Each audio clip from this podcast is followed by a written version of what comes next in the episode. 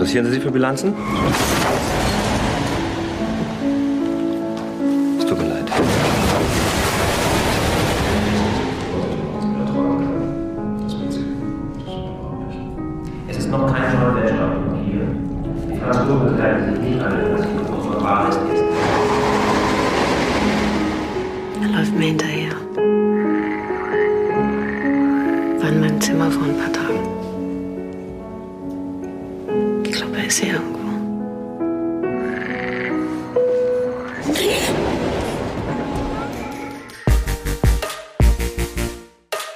Katz, den kritischen Film-Podcast, heute mit Marco Abel, Hallo.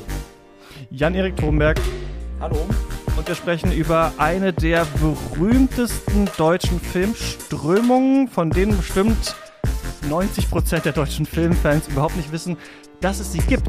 Oder gibt es sie vielleicht auch wirklich nicht? Äh, darüber sprechen wir jetzt. Die Berliner Schule. Finden wir es heraus. Ich bin Christian Eichler. Hi.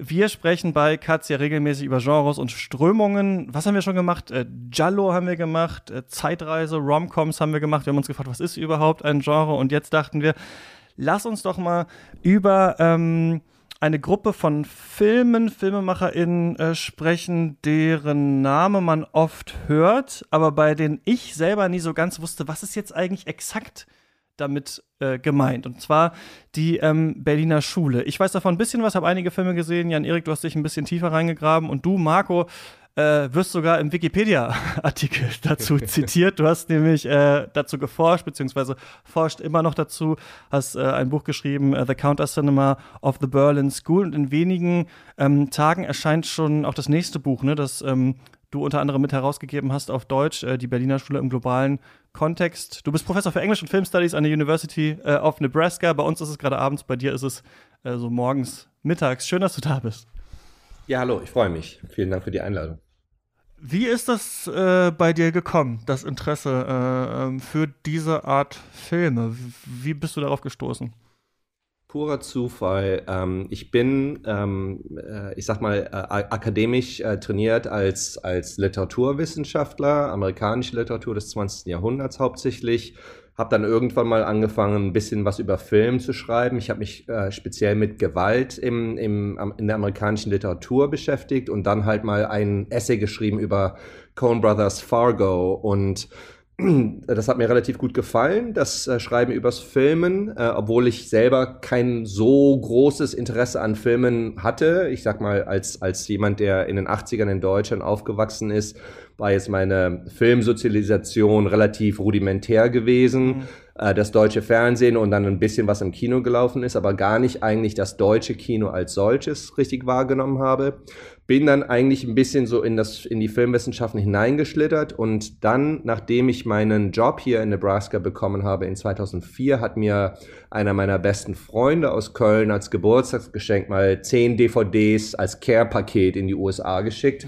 Und da drunter waren dann halt ein paar Filme, die ich dann herausgefunden habe, wurden so ganz früh in den frühen 2000ern ein bisschen als Berliner Schule besprochen. Äh, speziell, es war, ich kann mich erinnern, es war die innere Sicherheit von Petzold gewesen und Bungalow von Uli Köhler und auch Milchwald war dabei gewesen von, äh, von Christoph Hochhäusler. Und äh, unter, das waren halt in der Tat zehn DVDs äh, gewesen und diese drei haben mir am besten, am meisten zugesagt und ähm, ich musste eigentlich mir ein neues Projekt suchen. Ähm, und weil mein, meine Stelle hier halt äh, speziell halt auch eine filmwissenschaftliche Stelle ist, war es dann wichtig, dass ich ein filmwissenschaftliches Projekt mir erarbeite. Und ja, so habe ich da, ich bin neugierig geworden und habe mich dann dazu entschieden, in 2005 auf die Berlinale zu fliegen zum ersten Mal.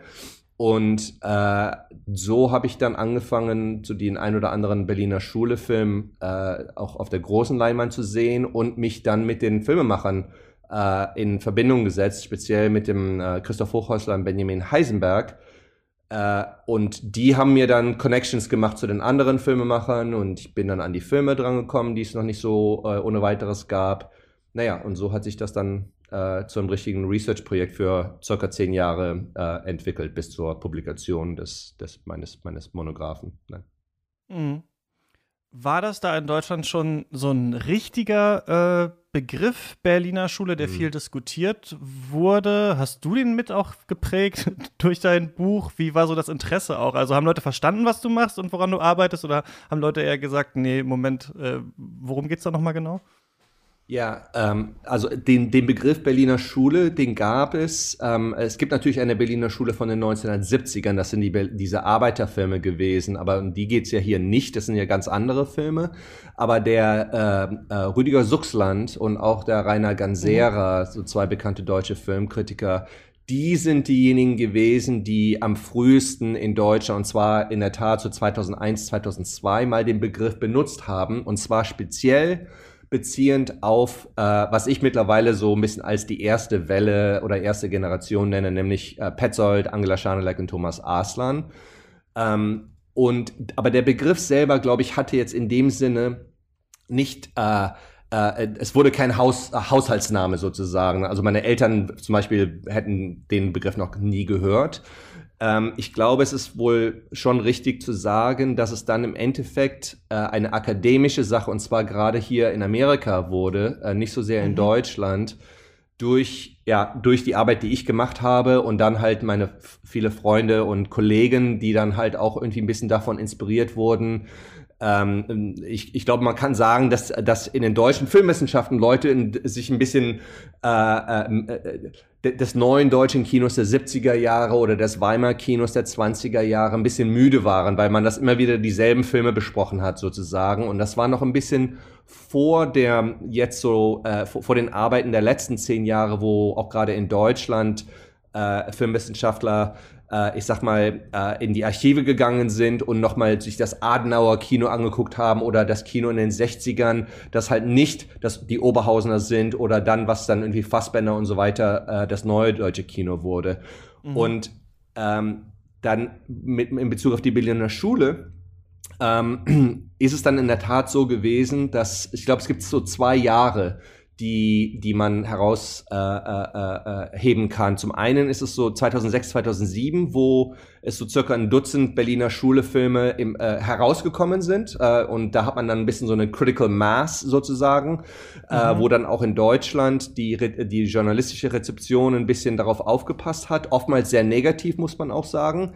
Ähm, und zum Zweiten dann halt in 2013. Da sind dann halt, mein Buch ist rausgekommen, äh, Jamie Fischers Buch zu Christian Petzold ist rausgekommen.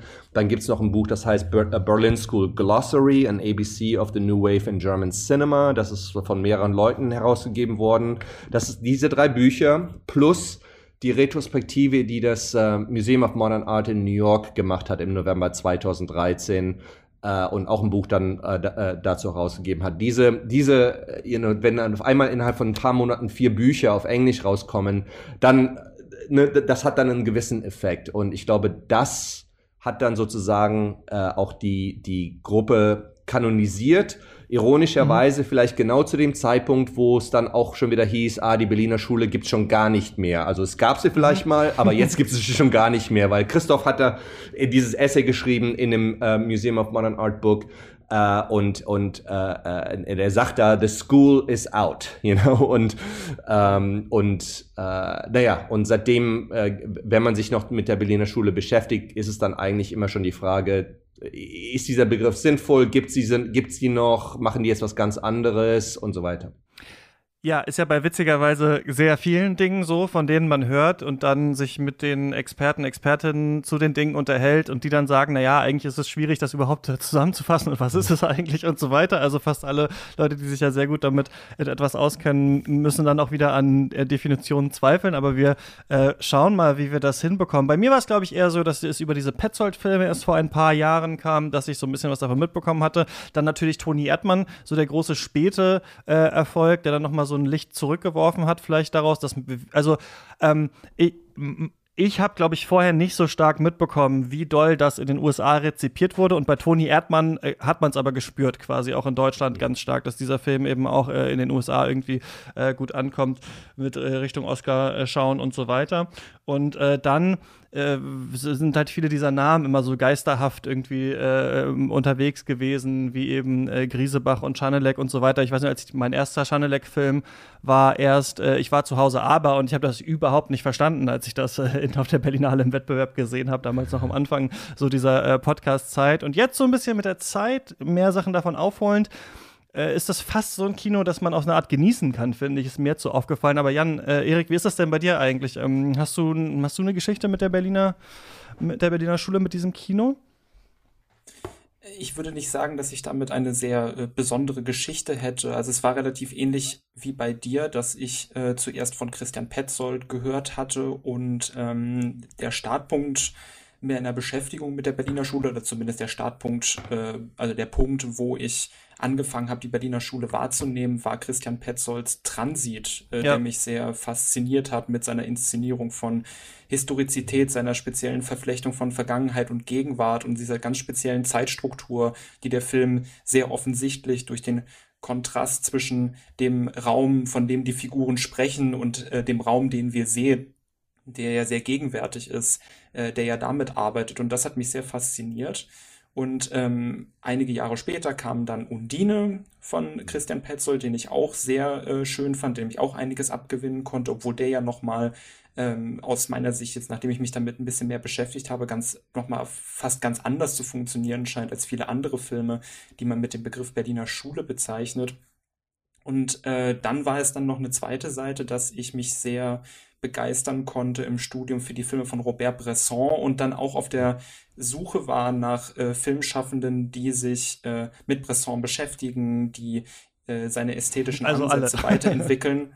ähm, könnte man jetzt im Nachhinein den Eindruck bekommen. Aber ich bin dann auch auf Angela Schanelek äh, gestoßen, bei deren Film, Filmografie ich aber auch eine Weile gebraucht habe, um äh, ein, ein gro großes Interesse daran zu entwickeln. Da hat es wirklich einige Filme gedauert. Ich glaube, es hat äh, den dritten und vierten Film gebraucht. Es müsste das Glück meiner Schwester erst vor einiger kurzer Zeit gewesen sein, der mich dann sehr begeistert hat. Äh, und ja, es ist so eigentlich nacheinander, äh, so ein bisschen, äh, wie würde man das sagen? Das ist so ein bisschen nach und nach gekommen eigentlich bei mir. Und inzwischen, jetzt nachdem ich mich nochmal äh, nochmal viele Filme gesehen habe und mich ein bisschen versucht habe reinzulesen, ist da eine gewisse Faszination mit dieser Art von Kino entstanden.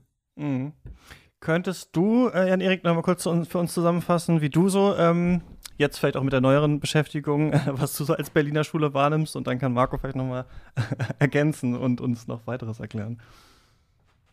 Ja, also ich habe diesen Begriff Berliner Schule eigentlich immer so, oder jetzt nach der Beschäftigung fasse ich ihn so als Sammelbegriff auf. Äh, Marco hat ja schon diese zwei Generationen angesprochen. Die eine, die in den 90er Jahren angefangen hat, Filme zu machen, die nachfolgende Generation, die auch so, die ich auch so ein bisschen als Antwort äh, auf diese erste Generation verstehe, die sich mit dieser ersten Generation beschäftigt hat und eine weiterentwickelnde Ästhetik versucht. Ähm, diese erste Generation, zu der würde ich eben auch Angela Schanelek, Thomas Aslan und Christian Petzold vor allen Dingen zählen. Ähm, und in, zu der zweiten Generation eben dann Hochhäusler, äh, Heisen, Benjamin Heisenberg, Maren Ade, Vanessa Griesebach, Ulrich Köhler und zum Beispiel eben auch, was ich interessant von Maria Speth, die ja mhm. erst letztens äh, groß aufgetrumpft ist mit ihrem ja. Film äh, Herr Bachmann und seine Klasse, diesem ja. sehr langen Dokumentarfilm. Der, glaube ich, auf Metacritic oder ja. irgendwie so noch der beste Film des Jahres ist oder so. Das fand ich irgendwie mhm. ganz lustig, wenn man bei Meta, wenn man, also ich fand den auch super, genau, wenn man auch auf der Berlinale von ja oder wann das war äh, gesehen, aber ich fand ganz interessant, dass quasi jetzt für ich glaube, die Filme 2022 auf dieser größten US-amerikanischen Review-Aggregationsseite halt Herr Bachmann und seine Klasse einfach so weit oben ist. So, das war letztes Jahr. Auf jeden Fall fand ich es ganz interessant, ja. Ich fand es auch äh, sehr interessant äh, zu lesen, wie dieser Begriff eigentlich äh, von der Filmkritik in die akademische Auseinandersetzung mit diesem äh, speziellen Autorenkino äh, gewandert ist eigentlich. Also Marco hat es ja schon angesprochen, dass es dann rund um die äh, Jahrtausendwende herum, so Anfang der 2000er Jahre in der Filmkritik auftauchte und dann nach und nach in den akademischen Bereich äh, gewandert ist. Auch das finde ich, äh, finde ich durchaus faszinierend und das auch, was man, dass man aber auch dann lesen kann, ähm, äh, dass viele der Filmschaffenden mit diesem Begriff so, einen gewissen, so eine gewisse Ambivalenz haben. Einerseits ist dieser Begriff zwar als Überbegriff nützlich, gerade wenn es um die internationale Wahrnehmung geht, dass man als Gruppe eher wahrgenommen wird als als individueller Filmschaffender. Ähm, andererseits gibt es aber eben auch ähm, gerade Persönlichkeiten wie Ulrich Köhler, von dem ja auch zu lesen ist, dass er wirklich sehr mit diesem Begriff hadert und eigentlich da fast bekommt man den Eindruck, nicht so wirklich hineingezählt werden möchte. Und auch äh, Marco, ich hatte in äh, schon zu Studienzeiten und auch jetzt ähm, gerade wieder in äh, dein Buch The Counter Cinema äh, of the Berlin School reingelesen und ich fand das äh, schon äh, faszinierend, wie du das nochmal aufarbeitest, äh, wie diese Filme in Deutschland produziert und rezipiert wurden. Also zum Beispiel, dass wir es eigentlich mit so äh, dass wir zum Beispiel damit zu tun haben, dass der, ähm, der finanzielle Erfolg von die innere Sicherheit von Petzold äh, dieser, äh, dieser, dieser, dieser Generation an Filmschaffenden erstmal so eine gewisse Sichtbarkeit äh, gegeben hat. Und das muss, dass man das dann wiederum im Kontext lesen muss mit so einem Diskurs, wo äh, von ähm, ein zum Beispiel Politikern der SPD und den Grünen eingefordert wurde, sich zu ihrer 68er Vergangenheit zu äußern. Und dass man das in diesem, dass man den Erfolg des Films in diesem Diskurs zu lesen hat, äh, dass äh, wir es zum Beispiel auch hier wieder mit einem Phänomen zu tun haben bei der Berliner Schule, ähm, wo diese Filme eigentlich im Ausland, gerade in Frankreich mal wieder, da scheint sich ja fast geisterhaft das zu wiederholen, was mit dem neuen deutschen Film passiert ist, dass man dort eine viel größere Faszination hat. Also es ist ja äh, zum Beispiel auch bei dir im Buch zu lesen, dass äh, es große internationale Anerkennung gab für Milchwald von Christoph Hochhäusler und Marseille von Angela Schanelek, die äh, dort sehr positiv wahrgenommen wurden. Und dass sich das dann wiederum zeitgleich ereignete mit einem großen internationalen Erfolg des deutschen Mainstream-Kinos, gerade was Historienfilme angeht, die mit relativ hohem Budget und guter Förderung produziert wurden, unter anderem Das Leben der anderen oder Der Untergang. Ähm, und man scheint das ja dann in äh, den äh, Film, den großen Filmproduktionsstätten auch durchaus als irgendwie Konkurrenz wahrgenommen zu haben. Du beschreibst es ja in deinem Buch, dass man sich zumindest dann bemüßigt fühlte von der Seite der, der Produzenten und der Geldgeber, sich auch zu diesem Kino zu äußern von der Berliner Schule. Und das man, machte man den dann auch teilweise wirklich sehr also nicht unbedingt, ähm, nicht unbedingt positiv. Also da gibt es ja dann äh, Zitate, die du hast von zum Beispiel Gerhard Rohrbach, dem großen Filmproduzenten, oder halt auch von Filmschaffenden wie Doris Döri oder Oskar Röhler, die alle diesem Kino so eine gewisse Leblosigkeit vorwerfen und was, äh, was das denn überhaupt alles solle und äh, äh, das wäre doch nicht das Kino, womit man irgendwie Deutschland im Ausland und so weiter. ähm, mhm. ähm, und das ist, fand, fand ich auch eben durchaus interessant äh, zu lesen, genauso wie äh, ähm, also es ist für mich total interessant, sich die Interaktion von diesen Filmen anzugucken, weil die sind sich zwar man hat den, man hat den Eindruck, dass sie sich durchaus ähneln, aber es gibt eben auch signifikante Unterschiede. Und dieses spezielle Verhältnis aus Unterschieden und Gemeinsamkeiten bei diesen Filmen sich anzuschauen, finde ich durchaus interessant und deswegen finde ich auch diesen, die Offenheit dieses Begriffs, weil er eben vielleicht auch so ein bisschen problematisch ist für viele der Filmemacher, vielleicht sogar durchaus nützlich für die Filme. Weil das ist eigentlich quasi ein offener Raum, in dem du eben diese Art von mhm. Gegenkino eben vollziehen kannst, aber dich nicht allzu sehr, ähm, also du musst dich nicht allzu sehr an denjenigen, die auch zu dem Begriff gezählt werden, orientieren, sondern du kannst zwar korrespondieren, du kannst Ähnlichkeiten entwickeln, aber du kannst eben auch sichtbare Unterschiede implementieren, ohne dass dir das in irgendeiner Form übel genommen wird. Und sowieso, ähm, ich, ich fand äh, in deinem Buch jetzt, Marco, sehr einleuchtend, wie du ähm, mit zum Beispiel äh, dem Begriff von der Aufteilung des Sinnlichen gearbeitet hast, dass du sozusagen mit der These arbeitest, äh, ähm, dass wir es hier wirklich mit einem politischen, politisch zu lesenden Versuch zu sehen haben, dieses Sinnliche eben neu aufzuteilen, vielleicht sich auch anders mit dem, was wir als Alltag bezeichnen, wahrzunehmen, sich nochmal auf eine andere Art und Weise mit der Gegenwart zu beschäftigen und Deutschland als Idee und als Konstrukt wahrzunehmen und nicht als feste äh, identitäre Zuschreibung, was man ja in konservativen ähm, mhm. Konstruktionen machen würde. Äh, und das fand ich wirklich sehr faszinierend zu, äh, sehr faszinierend zu lesen. Und ich denke, das ist auch eine ähm, Art und Weise, wie man diesen Film, hatte ich den Eindruck, auch ganz gut beikommt. Ähm, ich würde dann auch sehr gerne nochmal über diese äh, nochmal genauer über diese Idee sprechen, die du in dem Buch formulierst, dass diese Filme in der in so einer in so einer ganz dass die so eine ganz spezielle Zeitstruktur haben, die du ja immer wieder mit Futur 2 äh, bezeichnest. Mhm. Äh, das finde ich auch sehr interessant, in was für einer Wahrnehmungssituation ist man dann eigentlich, wenn man dieser Zeitstruktur ähm, ausgesetzt ist. Und ich fand auch sehr interessant dann nochmal, was den Kontext angeht, ähm, dass wir es hier auch teilweise gerade bei der ersten Generation mit äh, Filmschaffenden zu tun haben, die wiederum unterrichtet wurden, zum Beispiel von so äh, essayistischen, äh, essayistisch agierenden Filmemachern wie Bitomski und Farocki. Und wie sich dann dieses Essayistische in diese Spielfilme einschreibt und wieder so eine ähm, Interaktion zwischen diesen beiden Formen äh, entsteht und was sich da eigentlich dann für Welten auftun, wenn sich dieser Essayismus und diese, äh, die Spielfilmform eigentlich miteinander, äh, miteinander verknüpfen. Ähm, das finde ich wirklich äh, auch nochmal sehr faszinierend zu besprechen. Also ich glaube, dieser essayistische Aspekt erscheint mir äh, bei diesen Filmen und bei ihrer Struktur auch durchaus sehr ähm, prominent. Also sie, man wird eigentlich immer wieder auf diese Möglichkeit, sich so damit zu beschäftigen, gestoßen, was mir, was mir dann auch wieder so ein bisschen erklärt, warum äh, größere Teile der Filmkritik sich auch sehr positiv zu diesen Filmen verhalten, weil sie einen wirklich zum äh, zum Sprechen, zum Diskutieren, zum mhm. Schreiben darüber ja, eigentlich anregen und zum, Asso und zum Assoziieren, als wäre das so ein offener Raum, in dem man sehr viel hineinlegen könnte, sehr viele, auf sehr viele Gedanken auf einmal kommen kann, auf die man bei anderen Filmen nicht kommen kann. Ähm, Genau, also das fand ich wirklich nochmal sehr faszinierend an diese ganzen Aspekte dort in diesen Filmen, also erstmal davon zu lesen und die dann auch nochmal in diesen Filmen zu sehen, nicht nur in denen, über die wir sprechen, sondern auch in den äh, anderen Teilen der Filmografien mhm. von vielen äh, Berliner Schule Regisseuren und Regisseurinnen.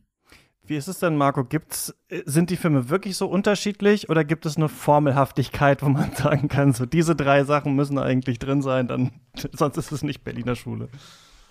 Ja, ähm, äh, ich glaube, die Antwort ist, es gibt keine Formelhaftigkeit, aber man versucht, und äh, das ist sicherlich auch was, was dann die Akademiker ein bisschen gemacht haben, inklusive meiner selbst, äh, dann trotzdem irgendwie was zu formulieren, wo man sagt, okay, hier ist ein, ein der, der, ähm, der gemeinsame Nenner sozusagen dann halt. Und das wurde ja dann ursprünglich erstmal äh, so formuliert als um, äh, dass die Einstellungen relativ lange sind, dass äh, es wenig ähm, ähm, extra diegetische Musik gibt. Also wenn, wenn es Musik mhm. und, und, und Töne gibt, dann ist man halt, die kommen vom, von, von, von der Szene selber her, die Charaktere hören sie.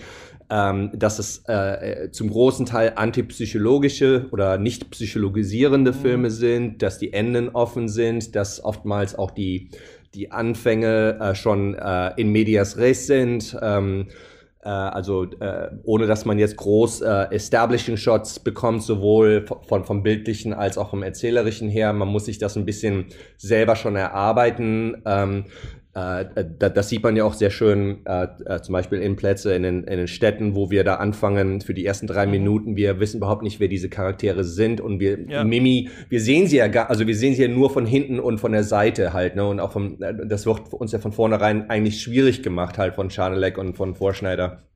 Ähm, also es gibt halt ästhetische Sachen, die äh, die die Filmwissenschaft äh, aufgearbeitet hat äh, und uns gesagt, okay, das sind erstmal so, man sieht äh, viele dieser ästhetischen Elemente kommen in den Berliner Sch Filmen vor und das und das differenziert sie ein wenig innerhalb des deutschen äh, Kontexts. Ähm, es wurde dann später äh, dann natürlich darauf hingewiesen, äh, und das ist dieses, äh, was wir dann auch gemacht haben, das Buch äh, Berlin School in the Global Context, dass natürlich äh, dieses langsame Kino, das Slow Cinema, äh, ein, ein globales Phänomen äh, ja. gewesen ist oder noch immer ist. Ähm, und das, ist, äh, das sind natürlich nicht Eigenheiten, die nur auf diese Filmemacher ähm, zu benennen ist. Und dann natürlich gibt es unterhalb der Berliner Schule Filmemacher äh, doch durchaus sehr große Unterschiede.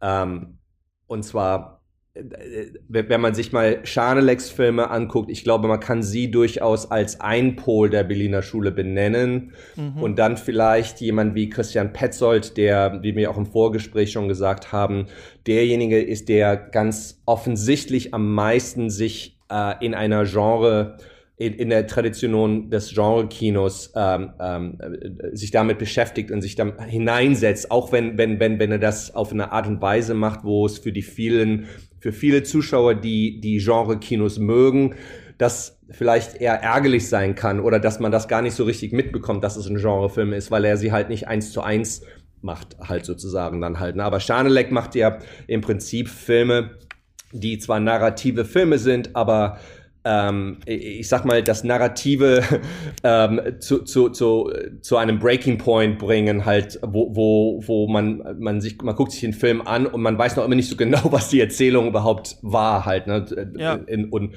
wogegen bei Petzold man weiß schon, was die Erzählung ist. Es gibt immer äh, eine mhm. Erzählung, die dann halt gebrochen ist. Dann, ne? Und um, um auf, auf das zurückzukommen, was, was Jan Erik gesagt hat, äh, zum Beispiel mit Uli Köhler oder noch ein anderer Name, de, der, der mir wichtig ist zu nennen, Henna Winkler, der ja so ein bisschen herausgefallen ist aus dem Diskurs der Berliner Schule. Ich hatte ursprünglich ein Kapitel zu ihm geschrieben, aber das musste dann gekürzt werden, das Buch, und äh, er ist dann herausgefallen. Ähm, äh, und, und er und Uli Köhler haben ja äh, so, sowohl zusammen studiert als auch ähm, vor ein paar Jahren einen Film gemeinsam äh, äh, gemacht, halt äh, in, in ähm, ähm äh, ich glaube in 2018 oder 2019. Ähm, äh, ist die Tatsache, dass, dass die, die Filmemacher, und ich, kann, ich glaube, dass, dass, dass, dass das vielleicht auch für Künstler im, im, im Allgemeinen gilt, die, die mögen meistens nicht, dass, dass man irgendwie unter einer Gruppe oder einem Gruppennamen subsumiert wird halt. Ne? Ja. Und da, weil die Gefahr, die ist ja auch berechtigt, oder die, die, die Furcht, die berechtigt ist, ist, dass dann irgendwie so eine Dedifferenzion stattfindet, dass man, dass man äh, die, die individuellen Eigenschaften äh, ignoriert, äh, weil man dann laufend diese Filme immer nur als Beispiel von X äh, bespricht dann halt, anstatt die Filme zu besprechen. Dann, es wird dann sofort, ja, ja, hier ist ein Berliner Schule-Film, weil er wieder lange Einstellungen hat und man sagt dann gar nichts mehr über den Film selber. Mhm. Insofern kann ich schon verstehen, dass jemand wie, wie Uli, ich glaube auch die Angela Schanelek hat auch nicht viel mit, mit dem Begriff am Hut, ehrlich gesagt. Ähm, wogegen jemand wie Christoph Hochhäusler und Christian Petzold, die haben den äh, zumindest für eine gewisse Zeit durchaus äh, befürwortet und äh, Christoph hat es ja sogar mal versucht, äh, ich sag mal so ein, äh, die Gruppe, die los formierte Gruppe zu einem äh, Treffen zu bewegen, eine Klausur, sag ich mal, um vielleicht mal ein Manifesto zu schreiben. Aber das, äh, das wollten nicht alle und so wurde das dann auch nie. Ähm, also es gab da nicht ja irgendwie das Berlin. man hat ja dann auch zu diesem äh, Zwecke, so habe ich das dann auch zumindest verstanden, von Hochhäuslers und Heisenbergs Seite diese Revolver-Zeitschrift gegründet. Genau. Da ging es ja dann auch um genau. äh, Korrespondenz in produktionellen Fragen, Korrespondenz in ästhetischen Fragen. Da wollte man ja auch zumindest so eine Art Netzwerkstruktur genau. herstellen. Das war zumindest so ein bisschen mein Eindruck. Und auch der, der, der äh, ein Text von Hochhäusler, der ja dort drin zu finden ist mit der Überschrift Kino muss gefährlich sein, der hat ja schon ja. einen Manifestcharakter, kann man sagen. Genau. Ja, der, der Christoph ist ja super, äh, also und, und das, äh, er kann halt extrem gut formulieren. Äh, äh Petzold natürlich auch. Äh, da, das ist immer äh, extrem schön, wenn man mit denen spricht oder sie auch zum zum Interview hat. Äh, die die die die, die äh, man braucht da gar nicht viel zu re redigieren. Ne? Das sind Paragraphen, die kann man so drucken dann halt. Ne? Und ähm, aber äh, diese Revolver-Zeitschrift, die es ja bis heute noch gibt, die sind ja schon fast, ich glaube 46 Ausgaben, 47 Ausgaben jetzt ähm, seit 1998. Ähm, die wurde ja von Hochhäusler und Heisenberg gegründet, als sie noch Filmstudenten an der HFF München waren. Und äh, so wie ich das verstehe, eine der Gründe, also die zwei und noch ein paar andere haben die, haben die gegründet. Äh, die Gründe für die, für, äh, für, für das ins Leben rufen war halt gewesen, laut Hochhäusler und Heisenberg, dass äh, dass sie eigentlich mit dem Filmstudium in München unzufrieden waren, weil es halt so anti-intellektuell anti-intellektuell war, äh, dass es, dass kaum Filmgeschichte durchgenommen worden ist. Ähm, äh, in anderen Worten, wir haben hier ein bisschen das Klischee vielleicht, was aber sicherlich durchaus ja auch auf, auf Wahrheiten äh, ähm, begründet ist, dass in München die Filmschule halt immer äh, eher dem Mainstream äh, zugewandt ist, wogegen halt in Berlin vor allem die DFB ähm, halt die intellektuelle, historisch gesehen intellektuelle, politische, filmhistorisch bewusste äh, Film, äh, Fil Filmschule, Filmschule ist. Und Christoph und Benjamin haben sozusagen durch Revolver versucht, sich ihre eigene kleine Filmschule zu schaffen, nämlich ein, ein kleines Network zu schaffen, wo man sich halt unterhält über Filme, Filme machen, äh, auf, ein, auf eine Art und Weise, die sie wohl in München nicht erfahren haben. Und wenn man sich dann die Rezeption, wenn man sich dann die Geschichte von Revolver durchschaut, dann sieht man halt, dass vor allem in den ersten 15, 18 äh, äh, Ausgaben, die machen ja nur zwei pro Jahr, äh, es dann halt durchaus viele Interviews und Kommentare gab von den Leuten, die wir heute mit der Berliner Schule mhm. äh, assoziieren dann halt. Also es wurde so ein bisschen, ich, ich beschreibe das in meinem Buch äh, äh, in so einem kurzen Kapitel, so ein bisschen als Hausorgan sozusagen, ne, dass man sich darüber der Welt ein bisschen erklären konnte dann halt auch ähm, und sich auch, ich sag mal, ähm, äh, durchaus auch verteidigen konnte halt. Ne? Also was, was jetzt äh, ästhetische Fragen oder narrative Fragen ähm, äh, betrifft, die oftmals im deutschen Filmjournalismus der, again, man, man muss sich das ein bisschen, äh, äh, ich weiß nicht, wie alt ihr seid, aber für, ja, ich bin, wie gesagt, 1969 geboren. Ich kann mich halt schon durch gut, gut, gut dran erinnern, wie der Filmjournalismus in Deutschland in den frühen 2000ern war. Der war nicht sehr gut gewesen eigentlich halt, ne? Und es gab noch nicht so Cargo oder, oder jetzt Kritik.de oder sowas, wo es eine ganze ja. neue Generation von extrem klugen und, und äh, äh, belesenen äh, ähm, äh, Filme, Filmkritikern gibt. Ne? Das war damals doch äh, noch sehr stiefmütterlich behandelt, vielleicht ein Wort, das ich nicht benutzen sollte, aber äh, äh, äh, ne, das, das, das wurde noch immer hauptsächlich von Leuten gemacht, die von der Literaturwissenschaften kamen, die, die Film, für Film war das, das, das war so ein bisschen sekundär, ne? Und, ähm, und, und dann, wenn die Filme dann nicht ähm, äh, äh, ähm, im Übereinklang waren oder äh, mit, mit, mit, dem, mit dem Konsensus sozusagen, äh, dann äh, dann, dann wurden sie nicht nur negativ besprochen, sondern sie wurden dann halt in der Tat attackiert, was dann schon wieder interessant ist, dass der Günther Rohrbach sich in der Tat in, in diesem Spiegelartikel in 2007 äh, äh, drei Seiten lang mit, mit der Berliner Schule auseinandergesetzt hat äh, und sie effektiv attackiert hat, halt sowas. Ne? Und mhm. man muss sich dann schon fragen, warum macht der, der mächtigste Mann des, des deutschen Kinos sowas, ähm, wenn diese Filme ja kommerziell nie erfolgreich gewesen sind ähm, und äh, nur im Fernsehen, also im Fernsehen laufen sie halt und sie werden ja auch von, ich sag mal, ein bis zwei Millionen Leuten geguckt, wenn sie ausgestrahlt werden, was ja nicht nichts ist.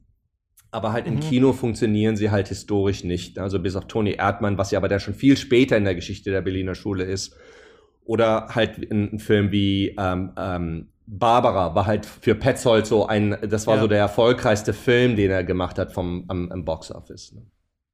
Ich finde das so witzig irgendwie, weil das natürlich, ich es auch als was sehr Deutsches wahrnehme, was aber eventuell also natürlich auch in anderen äh, Ländern der Welt gibt, ist so diese ähm, ähm, dass, dass es wichtig ist, dass es in den USA auch funktioniert. Also das ist irgendwie immer so was Wichtiges für die Deutschen. Also dass man nochmal gucken wo, ah, okay, in den USA ist es dann auch erfolgreich, dann können wir es auch gut, dann dürfen wir es auch gut finden oder so. Es gibt zum Beispiel in der deutschen Musikindustrie, das ist ganz interessant, diese Idee, dass du, wenn du ein Künstler bist oder eine Künstlerin und Musik auf Englisch machst, dass du erstmal nach UK gehen solltest, um da in den Clubs zu spielen, damit du dann in England okay. cool bist, damit du dann mit einem Künstler oder einer Künstlerin, die schon in England ein Standing hat, wieder zurückgehen kannst nach Deutschland, weil hier brauchst du nicht ankommen quasi, wenn du auf Englisch singst, so ungefähr. Ne? Nicht, dass das jetzt hauptsächlich so funktioniert, aber ich finde das immer ganz interessant, weil auch auf dem deutschen YouTube gibt es ganz viele Videos über irgendwie Americans trying German snacks and watching German shows and listening to German yeah. Hip-Hop und sowas. Also das ist schon so eine, so eine Art Beziehung, die interessant ist, aber gleichzeitig, du hast uns gefragt, wie alt wir sind. Was ich so spannend finde an der Berliner Schule, wenn ich das jetzt sehe, mit Anfang 30 ist, dass dass äh, irgendwie die Orte und die Ästhetiken meiner Kindheit sind, die ich sehe in diesen frühen Filmen, also in diesen Filmen, die Ende der 90er gemacht wurden, die Anfang der 2000er gemacht wurden, sehe ich eigentlich ein Berlin oder äh, ostdeutsche Orte, Hannover zum Beispiel, ne, in Jella, Orte, die ich kenne noch aus der Kindheit, aber die Figuren, die da durchlaufen, sind so alt wie ich jetzt, aka so ein bisschen hätten damals meine Eltern sein können eigentlich. Und das ja. finde ich irgendwie so ganz interessant, das jetzt zu sehen, denn dadurch weiß ich wenig über die äh, Filmkritik zum Beispiel von damals äh, oder wie das war, aber ist es jetzt wie so ein Neuentdecken? Ich habe das nicht so, dass ich jetzt die Filme der 90er, die ich als Kind gesehen habe, dass ich da unglaubliche Nostalgie für habe, aber ich habe bei diesem Film jetzt so das Gefühl, so eine ganz seltsame Art von äh, Nostalgie äh, zu verspüren, während ich die sehe und mich dann trotzdem zu freuen, wie ähm, ja, äh, brachial sie so in ihren Zwischentönen eigentlich dann, dann doch sind, was da manchmal so dann gesagt wird oder doch wie ähm, äh, ja, Kapitalismus kritisch auch, ne? Und ich meine, du verteidigst das ja auch quasi die These in deinem Buch, dass es halt auch tatsächlich äh, politisches Kino ist. Und ich glaube aber, das hätte ich am Anfang auch noch nicht so für mich gesehen. Also ich fand es jetzt im Wiederschauen doch sehr interessant, wie viel äh, Politik da eigentlich mitschwingt tatsächlich in den Filmen, äh, was man vielleicht als jüngerer Mensch gar nicht so gesehen hätte, vielleicht als man diese Arbeitszusammenhänge noch nicht kannte oder auch die gesellschaftlichen. Ja. Ja, du, du benennst ja auch schon einen, ich nehme an, dass wir uns darüber noch mehr unterhalten werden, eines der, der, der Haupt, äh, der Hauptschwierigkeiten, glaube ich. Ähm, und ich weiß nicht, ob das nur, nur in Deutschland äh, ein Problem ist, obwohl ich habe da so ein bisschen eine Hypothese zumindest, dass es schon ein deutsches Problem ist. Ähm, äh, überhaupt die Frage, was ein was politisches Kino ist halt, ne? Und und mhm. ähm, man muss ja sozusagen irgendwie eine Vorstellung haben von von von dem, was politisches Kino ist, um auch politisch um Kino als ein politisches Kino wahrnehmen zu können. Und die Berliner Schule äh, im im im weitesten Sinne äh, macht ja keine Filme, die jetzt äh, Thesenfilme sind, es sind keine Problemfilme, es sind keine Filme bis jetzt äh, äh, wenige Ausnahmen, die ja dann auch schon viel später in ihrer in ihrer äh, Biografie, in ihrer Filmografie sind, äh, machen sie keine Filme über große historische Themen, also genau die Sachen, die wir normalerweise ja mit politischem äh, äh Kino assoziieren. Sie machen auch kein brechtsches äh, Kino ähm, oder ich sag mal äh, im Sinne von äh, ähm, äh, ich sag mal, Mitte der 60er, später 60er Godard oder sowas. Das ist ja auch ganz anders, was sie machen. Und mhm. äh, äh, es, es scheint ja auch oftmals so, gerade dann halt auch im, im Sinne von Angela Schanelek, in, in, im Beispiel von Angela Schanelek, ist es ja oftmals äh, äh, also für viele Leute ist ihr Kino viel zu privatistisch sozusagen, viel zu, ja. äh, ne? Und, und, und, und dass das dann irgendwie noch irgendwie als politisches Kino wahrgenommen werden äh, kann, ist natürlich äh, man muss sich dann auch hinterfragen, ich, ich mich auch, ich muss mich selber hinterfragen, wenn ich dann das Wir benutze in, meinen, in, meinen, äh, in meinem Buch, dass, dass das für uns als politisches Kino irgendwie wahrgenommen wird. Man muss sich sicherlich fragen, wer dieses uns oder dieses Wir ist. Ne? Ähm, und äh, das ist natürlich kompliziert. Ähm, aber ich glaube, dass halt gerade in Deutschland, ähm, also ich beschäftige mich zurzeit ähm, mit der sogenannten neuen Münchner Gruppe. Die kommt you know, aus, aus den 60ern, also Klaus Lemke, Rudolf Thomé, äh, Mai Spilz äh, und, und so weiter. Und ähm, schreibe über die ein Buch.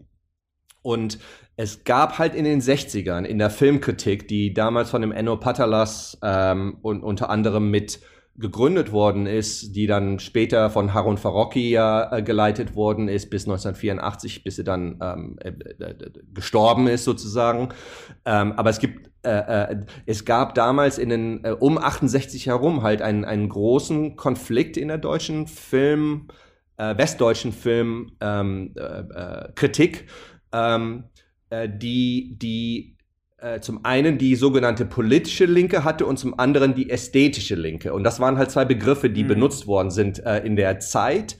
Und ähm, auch wenn jetzt in der Filmkritik, der Zeitschrift Filmkritik, die, äh, die ästhetische Linke sozusagen den, den, die Schlacht gewonnen hat, hat der den Krieg, um jetzt mal dieses äh, blöde, äh, äh diese blöde Analogie zu benutzen, äh, meiner Meinung nach die politische Linke benut, äh, gewonnen, also äh, langfristig gesehen. Und zwar ähm, äh, mit der Konsequenz, dass eigentlich Ästhetik selber halt nicht in, oftmals in Deutschland ähm, als politisch oder als politisch äh, rezipiert wird. Dann halt das ist was anderes als als äh, politisch halt. Ne? Und und ich glaube, das sieht man noch heute noch immer, wenn man, wenn man sich so anguckt, welche Filme jetzt populär werden, welche Filme auch gefördert werden, natürlich von dem deutschen Fördersystem, ähm, welche Filme von Deutschland äh, in, in, in die, in die, in die äh, na, für, äh, als Oscar-Filme nominiert werden und sowas. Ne? Das sind ja, das ist ja so im Prinzip immer eine, eine Art von Film dann halt. Und äh, ich glaube, es gibt so eine, äh, eine, eine Gegenströmung in der westdeutschen und jetzt deutschen Filmgeschichte,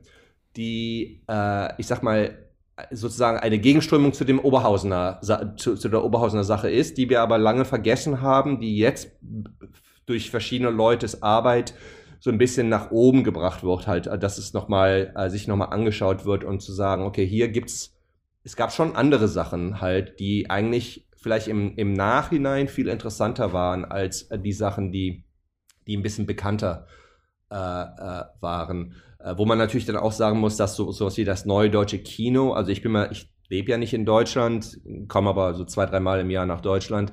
Ich sag mal, die meisten Leute kennen natürlich auch das neue deutsche Kino nicht. Und das ist sicherlich das berühmteste, außer, außer jetzt irgendwie die 1920er, dass man auch international halt kennt, ne? Fassbender und Benders und von Trotter und, und Herzog und sowas. Aber ich glaube, die, die meisten Leute kennen das eigentlich auch in, auch in Deutschland mittlerweile gar nicht mehr halt. Ne? Und also mhm. der, der, der, Status von Fassbender ist ja eigentlich erschreckend in Deutschland. Ähm, das, der wird außerhalb Deutschlands als einer der größten Filmemacher aller Zeiten äh, in, in also ja, sicherlich deutscher Filmemacher. Mhm. ja. Und in, in Deutschland ist es ja eigentlich sehr stiefmütterlich. Wogegen der zu seinen Lebzeiten, also in den späten 70ern, frühen 80ern, war der natürlich schon ein Haushaltname auch in Deutschland. Ich kann mich noch dran erinnern, mit meinen Eltern 1981 Berlin Alexanderplatz im deutschen Fernsehen äh, ich war damals elf Jahre alt gewesen. Das lief aber halt Primetime und ähm, das hat die, das hat die das deutsche Kleinbürgertum schon schockiert. das kann man schon so mhm. sagen. Halt, ne? Es ist sehr lustig, wenn man sich so die deutschen äh, besser fremdsprachiger Film Oscar äh, Nominierten anschaut, so der letzten Jahre. Also wenn man es halt geschafft hat, quasi äh, da tatsächlich dann einer der äh, fünf Nominierten zu sein. Dann haben wir 2004 der Untergang, 2005 Sophie Scholl, dann haben wir das Leben der anderen, dann haben wir der Bader-Meinhof-Komplex, dann haben wir das Weiße Band. Das Weiße Band offensichtlich finde ich ein guter Film, aber trotzdem natürlich ja. äh, auch so sehr in diesem ähm, offensichtlich muss es um deutsche Geschichte gehen, sage ich mal. So Toni Erdmann ja. sticht dann raus und dann haben wir Werk ohne Autor. Ne? Also Toni Erdmann ist eigentlich so von ja. diesen ganzen Dingern der einzige genau. Film, der nicht so direkt verortbar ist, ah, okay, es geht um etwas äh, politisch-historisches eigentlich, damit können wir irgendwie ähm, dann auch ähm, in den USA oder zumindest bei den Oscars punkten. Lass uns doch mal vielleicht zusammen äh, so ein bisschen durch die Filme durchgehen. Wir müssen uns hier nicht komplett verlieren in den Plot-Details. Das ist wahrscheinlich bei manchen dieser Filme sowieso ein bisschen schwierig, aber dass wir uns vielleicht mal so anschauen können, wie sind äh, diese Filme aufgebaut? Wofür stehen vielleicht die Regisseure, die äh, Regisseurin? Was finden wir daran interessant? Was vielleicht eher nicht? Der erste ist äh, Plätze in Städten. Auf Englisch heißt er Places in Cities von ähm, 1998 von Angela Schanelek. Und äh, du hast es gerade schon kurz angesprochen, Marco, dass dieser Film losgeht. Wir sehen da Mimi, äh, die, unsere Hauptfigur. Sie ist ähm, Abiturientin und redet mit so einem Typen und wir wissen schon gar nicht richtig, was ist hier eigentlich los? Ist das ein Trennungsgespräch? Ist das ihr Freund eigentlich? Ist das, wer ist das eigentlich hier? Was was, findet hier eigentlich gerade statt? Und das fand ich bei fast allen von den Berliner Schulefilmen, die ich jetzt gesehen habe, und du hattest es ja auch schon angesprochen, dieser äh, abrupte Einstieg eigentlich in den Film, ohne dass wir genau wissen, wer sind eigentlich hier die Figuren äh, und wohin äh, bewegen die sich, ähm, das äh, war sehr typisch in den Sachen, die ich gesehen habe, plus eben dieses abrupte Ende, sodass sich oft diese Filme anfühlen, als wäre man in so einer liminalen Phase, in so einem seltsamen Ort zusammen mit den Figuren. Als ich das jetzt so über mehrere Filme beobachtet hatte, und der Transit geht doch, glaube ich, auch so los, dass er direkt im Zug da schon drin ist oder irgendwie so, so in der Art auf jeden Fall äh, fängt das da an, ähm, ist mir aufgefallen, dass ich äh, das als hilfreich fand, als Zugang zu den Filmen, wenn man ähm, Schwierigkeiten hat, ne, mit so Filmen, die lange Einstellungen haben, wenn man so das Gefühl hat, ich bin total verloren in diesem Film, finde ich diese Idee, dass diese Verlorenheit auch ein bisschen mit äh, Konzept ist und man aber in dieser Verlorenheit sich ja auch selbst viele Fragen stellen kann beim Film. Wen sehe ich da gerade? Wo will die Person eigentlich hin? Was habe ich da gerade gesehen und so? Das kann einem manchmal so ein bisschen helfen. Ich finde, dadurch sind das äh, komisches Wort, filmische Filme. Also es eignet sich sehr für einen Film eigentlich so zu erzählen, weil wir in so einer bestimmten Lebensepisode meistens uns mit diesen Figuren dann bewegen für zwei Stunden, dann sind wir auch wieder raus. Und manchmal war das aber auch nicht unbedingt typisch für deren Leben, was wir da gesehen haben, sondern war vielleicht auch eine Art Grenzerfahrung wie bei Jella zum Beispiel, was sich ja am Ende dann so ein bisschen äh, schließt. Deswegen finde ich das manchmal äh, ganz angenehm das vielleicht zu wissen, dass das auch manchmal so Reisen oder ähm, so bestimmte Episoden einfach nur sind und es gar nicht so wichtig ist, am Anfang zu verstehen, um wen es eigentlich geht. Ähm, wir sehen sie hier unter anderem äh, in Berlin, später noch in äh, Paris. Äh, es sind so ganz unterschiedliche äh, Einstellungen. Mal einfach, wie man sich in der äh, Küche ein Brot schmiert, dann wie man im Schwimmbad mit der Freundin äh, rumblödelt, eine kleine Liaison hat mit dem Fahrlehrer. wie auch ganz witzig. Eigentlich so die, also der Fahrlehrer, ich weiß nicht, aber im Deutschen ist das die creepieste Person überhaupt, die es gibt. Also ich Ja, habe ja, schon ja. unglaublich viele äh, äh, Geschichten gehört von, boah, mein Fahrlehrer war die Hölle und sowas. Deswegen so eine Affäre mit dem Fahrlehrer ist eigentlich ein Statement hier als, als ein Plotpoint in einem deutschen Film. Aber ja, es ist, also wir haben dann kurze auch äh, Dialoge, die oft eher monologisch sind, ne, wie ich das auch später bei Chanelec dann nochmal äh, gesehen habe, äh, in, in, in einem Film, wo dann doch was erzählt wird. Aber sonst ist es natürlich viel so ähm, episodenhaft. Vielleicht können wir erstmal, Jan Erik, wie hast du denn diesen Film äh, äh, wahrgenommen? Ich finde vor allem äh, erstmal diesen Titel sehr interessant und äh, selbst wenn Marco jetzt sagt, äh, Schanelek hat mit diesem Be Begriff der Berliner Schule äh, durchaus ihre Probleme oder will sich da auch nicht so ganz zuordnen, scheint mir dieser Begriff Plätze in Städten doch für die Berliner Schule wirklich sehr programmatisch, weil ich den Eindruck habe, dass äh, sich die meisten dieser Filme, die ich jetzt gesehen habe, von ganz unterschiedlichen Filmschaffenden sich eigentlich immer viel mehr um den Raum um die Figuren herum interessieren als für die Figuren selbst, beziehungsweise sich eigentlich die Frage stellen, wie bedingt dieser Raum um die Figuren herum die Bewegung der Figuren, die dann im Bild stattfinden. Und deswegen fand ich erstmal diesen Titel irgendwie schon besonders aufschlussreich, gerade auch, wenn wir nochmal darüber sprechen, dass diese Filme äh, nicht politisch sind, weil sie bestimmte Themen ansprechen oder weil sie sich mit politischer Historie beschäftigen, sondern äh, dass sie eigentlich vielmehr eine Politik der Form äh, eigentlich betreiben, beziehungsweise Politik über die Form. Marco, du benutzt ja in deinem Buch eben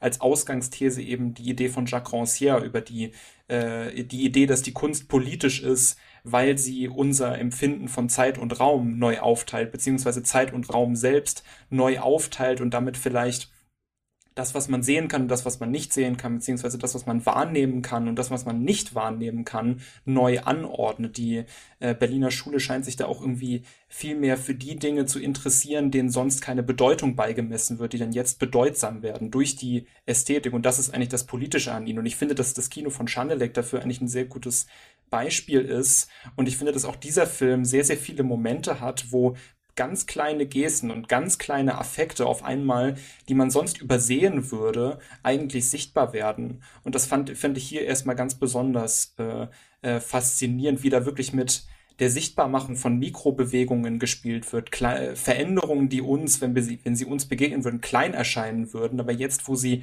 hier im Film inszeniert werden, auf einmal ganz große Bedeutsamkeit äh, suggerieren. Und das fand ich durchaus erstmal als Bewegung, als so Grundbewegung des Films sehr ähm, interessant einfach äh, nachzuvollziehen, als ich den gesehen habe.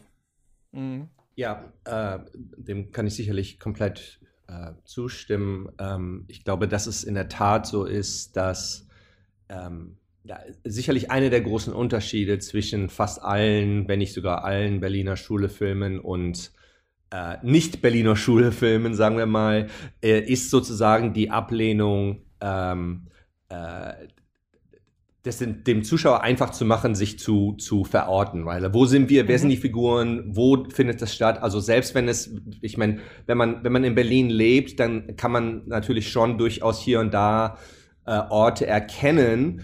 Ähm, aber die meisten Leute leben nicht in Berlin und es gibt keinen, keinen äh, äh, Establishment Shot vom Fernsehturm oder vom Brandenburger Tor oder, oder sowas, wo man weiß, aha, wir sind zumindest mal in Berlin. Ne? Wir, sind, äh, an, Mhm. wir sind eigentlich immer sofort in irgendeiner Stimmt, ich habe Nachbarschaft. mich auch immer oft gefragt, sind wir jetzt in Berlin oder nicht bei den Filmen? Fällt mir Genau. jetzt ein, jetzt wo du es sagst. Ja, ja. Und, und, und bei Diese Schadeleck, was, Lichtorte, glaube ich, auch an denen das spielt, ja. Mhm. Genau, das sind, sind halt so Nichtorte, das sind halt irgendwelche, äh, äh, so- ich meine, Deutschland natürlich für aus, aus historischen Gründen äh, ist es ja auch alles ähm, äh, zum, zum größten Teil in Schutt und Asche gewesen und dann, wie, wie das dann aufgebaut worden ist, ist es ja eigentlich, wir haben ja keine Skylines und sowas, ne? also es gibt dann, Frankfurt ist das Einzige, was so eine richtige Skyline hat und das sind alles eigentlich ja eher un, unremarkable Orte sozusagen, ähm, wenn, von den Schauwerten her, wenn man dann auf der Straße ist selber, natürlich gibt es da viel Geschichte und so weiter, ne, aber man kann es nicht so einfach erkennen und die Berliner Schule, glaube ich, nimmt das ernst und sagt, nee, das Leben findet sich auf der Straße ab, halt in Häuserblöcken, in, in Wohn, in, in, in, in, in bürgerlichen Häusern, in,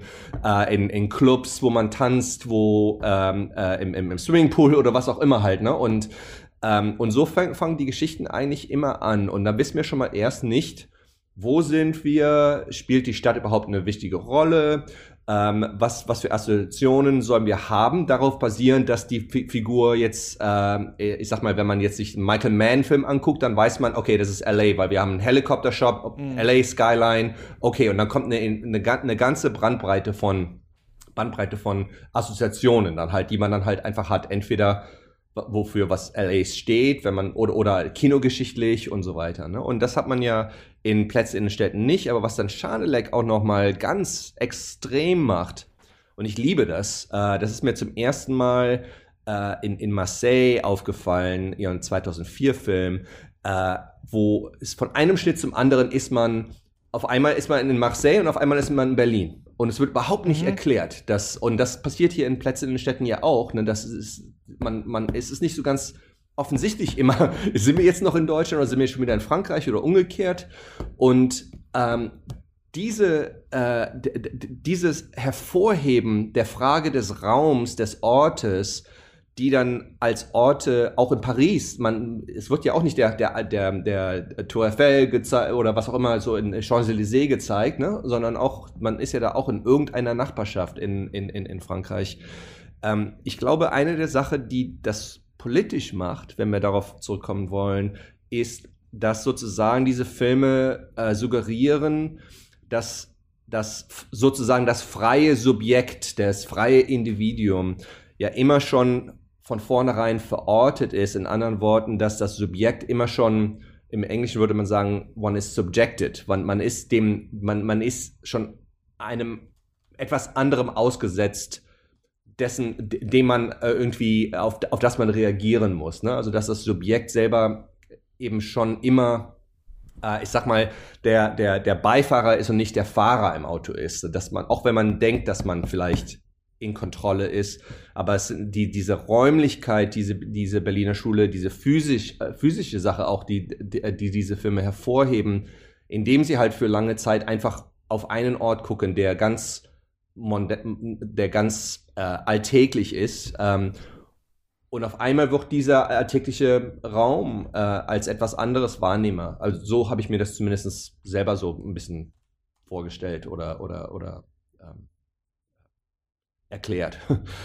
Was ich auch noch sehr äh, faszinierend fand an diesem Film, ist äh, äh, Chanelix Spiel mit äh, der linken und rechten Bildhälfte. Das ist mir äh, sehr stark aufgefallen, als ich mir den Film angeguckt habe, dass wir es ganz oft damit zu tun haben, dass ähm, sich in der linken Bildhälfte ähm, Virtualität und Potentialität abspielt, würde ich mal sagen. Mhm. Also so Konjunktive eigentlich abspielen, mhm. mögliche Zukünfte abspielen, die dann nicht eintreten. Also wir haben äh, die beiden weiblichen Figuren im Schwimmbad, die zu äh, dem Lied California von Joni Mitchell tanzen, im Verweis darauf, dass vorher erwähnt wurde, sie würden gerne dorthin.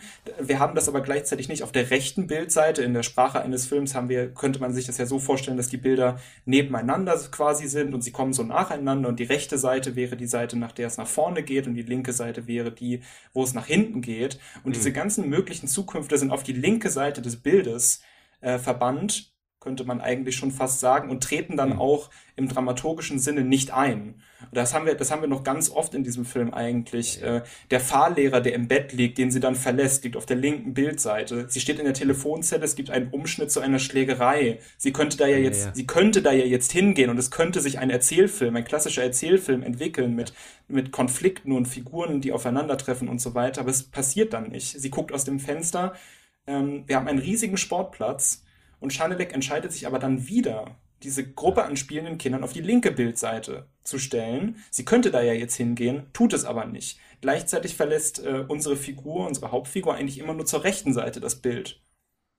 Was äh, wirklich interessant ist, es, gibt ja dann auch zum, gibt noch mehr Beispiele, also zum Beispiel gibt es ja dann dieses ähm, gegen Ende dieses kurze Aufeinandertreffen mit Angela Schanelik selbst äh, ja. am Bankautomaten. Und da könnte jetzt sich ja auch wieder ein Konflikt entspinnen. da könnte ja jetzt ein Gespräch anfangen, aber es passiert nicht. Es passiert einfach die ganze Zeit nicht. Äh, und diese ganzen Zukünfte scheitern und scheitern und scheitern und scheitern. Das hat, äh, du erwähnst ja in deinem Buch auch Mark Fischer, das hat äh, mich auch an ihn wieder denken lassen mit diesen verlorenen Zukünften, die ja eigentlich äh, inszeniert werden. Auch das fand ich auch sehr bewegend. Gerade auch, wenn man sich nochmal das Schlussbild ah, anguckt. Hauntology, wirklich, jetzt kann ich's, jetzt verstehe ich es auch. Hauntology, ja. genau. das hat drei Jahre Podcast gedauert, ähm, aber jetzt weiß ich, wovon geredet wird. Ja. Ähm, aber das fand ich so berührend dann in diesem Kontext, wenn unsere Hauptfigur dann im Schlussbild nach links schaut, äh, während sie sich diesen Mann anguckt, der dann wiederum in seinem Bild von der linken Seite seiner Wohnung sich zur rechten Seite seiner Wohnung bewegt. Und das ist wirklich enorm bewegend gewesen, gerade wie dann auch ihr Gesicht noch illuminiert ist, damit wir diesen Blick noch sehen und der ganze um, äh, Raum um sie herum ist in Schwarz getaucht. Das ist wirklich eine Bildsprache, bei der ich mich dann auch irgendwie äh, sehr darüber wundere, dass diesem Kino teilweise eine Emotionalität äh, abgesprochen wird oder ein, äh, ein Affekt eigentlich abgesprochen wird. Also du, du machst es ja in deinem Buch, finde ich, sehr schon auch nochmal stark. Das ist eigentlich ein Affektkino, was hier stattfindet, auch in der Berliner Schule. Und das ist etwas Bewegendes. Und dann frage ich mich natürlich schon, warum wird dann diesem Kino so eine starke Emotionslosigkeit zugeschrieben, wenn wir gleichzeitig solche Strukturen da äh, vorfinden können, die permanent vom Verlust erzählen, von Unmöglichkeiten, von äh, Barrieren und Hindernissen, die bei der Selbsterfüllung eigentlich äh, die, die eigene Selbsterfüllung verstellen. Ähm, und wie, da, wie das dann inszeniert wird, ich fand das schon sehr faszinierend, nicht nur in diesem Film, auch in anderen Filmen von Schamelek zum Beispiel. Ähm, finde ich, darf man da auch diese, genau diese affektive Dimension, sowohl was die eigene Berührtheit angeht, als auch was die Figuren angeht, finde ich nicht vergessen. Ich finde das so, es gibt so ein Video, so ein altes von, ich glaube, es war in der Harald Schmidt Show damals noch, wo er so ein bisschen verschiedene Politikertypen äh, versucht zu erklären und immer so sagt, wenn man die Macht schon hat, dann braucht man sich nicht so viel bewegen. Dann braucht man nicht rumkreischen oder sowas. Dann kann man sich auch Zeit lassen. Dann kann man langsam reden oder so, weil die Leute müssen einem mehr zuhören. Und ich habe das Gefühl, das ist so ein ganz alter Effekt, den wir auch immer beim Slow Cinema beobachten, dass man einerseits sagt, es ist langweilig, weil es passiert ja nichts. Aber sobald man sich einlässt auf die Langsamkeit, sind natürlich die kleinsten Bewegungen auf einmal groß ne, und haben auf einmal große ähm, ähm, große Auswirkungen eigentlich. Und das merken wir natürlich auch in diesem Kino, finde ich, wo ja, ich finde, es lädt schon auch, also nicht vielleicht jetzt äh, zum Schlafen ein, wo dann, weiß ich nicht, Epichatpong Verasetakun dann auch sagt, äh, es ist nicht so schlimm, wenn man jetzt dem Film ja, entträumt. Genau. Ich glaube, das ist jetzt, glaube ich, hier nicht so das Ding. Aber wir haben, finde ich, und das finde ich, glaube ich, persönlich so interessant, das ist hier schon so ein bisschen angelegt, das haben wir auch aber in den späteren Filmen. Wir haben diese durchkapitalisierte Welt, wo oft auch irgendwelche Deals gemacht werden müssen, irgendwelche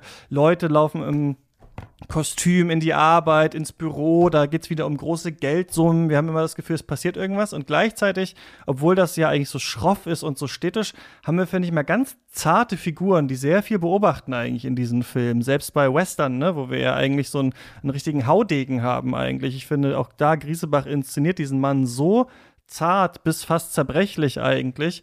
Und das ist vielleicht ich weiß nicht, ob es für mich ja. politisch ist, aber mhm. ich finde, das ist so dieses, da denkt man dann drüber nach. Ich finde, man identifiziert sich auch irgendwie so mit diesen Figuren, die man gar nicht kennt. Einfach nur in diesem äh, sinnlosen, durch dieses Berufs- und Arbeitsleben, hier ja durch diese Lebensentwürfe, ne, Auslandsjahr in Paris und dies und das, aber irgendwie so richtig kommt nichts zustande eigentlich hier. Und das ist so dieses äh, Unzufriedene, finde ich, mit, ähm, äh, der politischen Welt und vielleicht auch mit äh, ähm, der wirtschaftlichen Welt, auch gerade in Deutschland zu der Zeit, weil da sind wir ja, und das ist deswegen vielleicht auch was, was wir, weiß ich nicht, wie es bei dir ist, Jan Erik, da wir da so jung waren, haben wir das ja politisch nicht so ganz mitbekommen, ne? Aber diese Nachwendezeit, diese, dieser Pseudo-Frieden, der über allem liegt, jetzt ist ja alles in Ordnung, jetzt können wir Spaßgesellschaft machen und so weiter und so fort.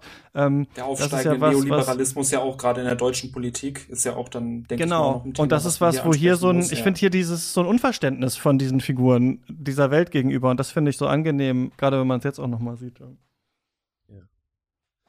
Ja, und äh, also die, die Analyse, die du da gerade gegeben hast, den Erik, ist äh, sehr schön halt und äh, sicherlich äh, jemand, der, der Angela Schanelek ist ja auch eine Filmemacherin, die, ich sag mal, ähm, es gibt da keine Zufälle, sage ich mal, halt sowas. Ne? Das ist schon alles äh, eindeutig äh, konzipiert und, und das, das ähm, das, das, das, das äh, kann man auch sehen, zum Beispiel, wie sie ja äh, im Prinzip nie Schuss gegen Schuss macht ne? und, äh, und dann der Gegenschuss immer nur im Off ist, also im Sound oftmals. Man, man hört alle möglichen Sachen, die dann noch passieren, dann halt die, ähm, ob das jetzt Antworten sind von Charakteren oder, oder die, die, die Stadt, die, die, äh, das Leben der Stadt, das existiert, das man aber dann im Bild dann halt nicht sieht.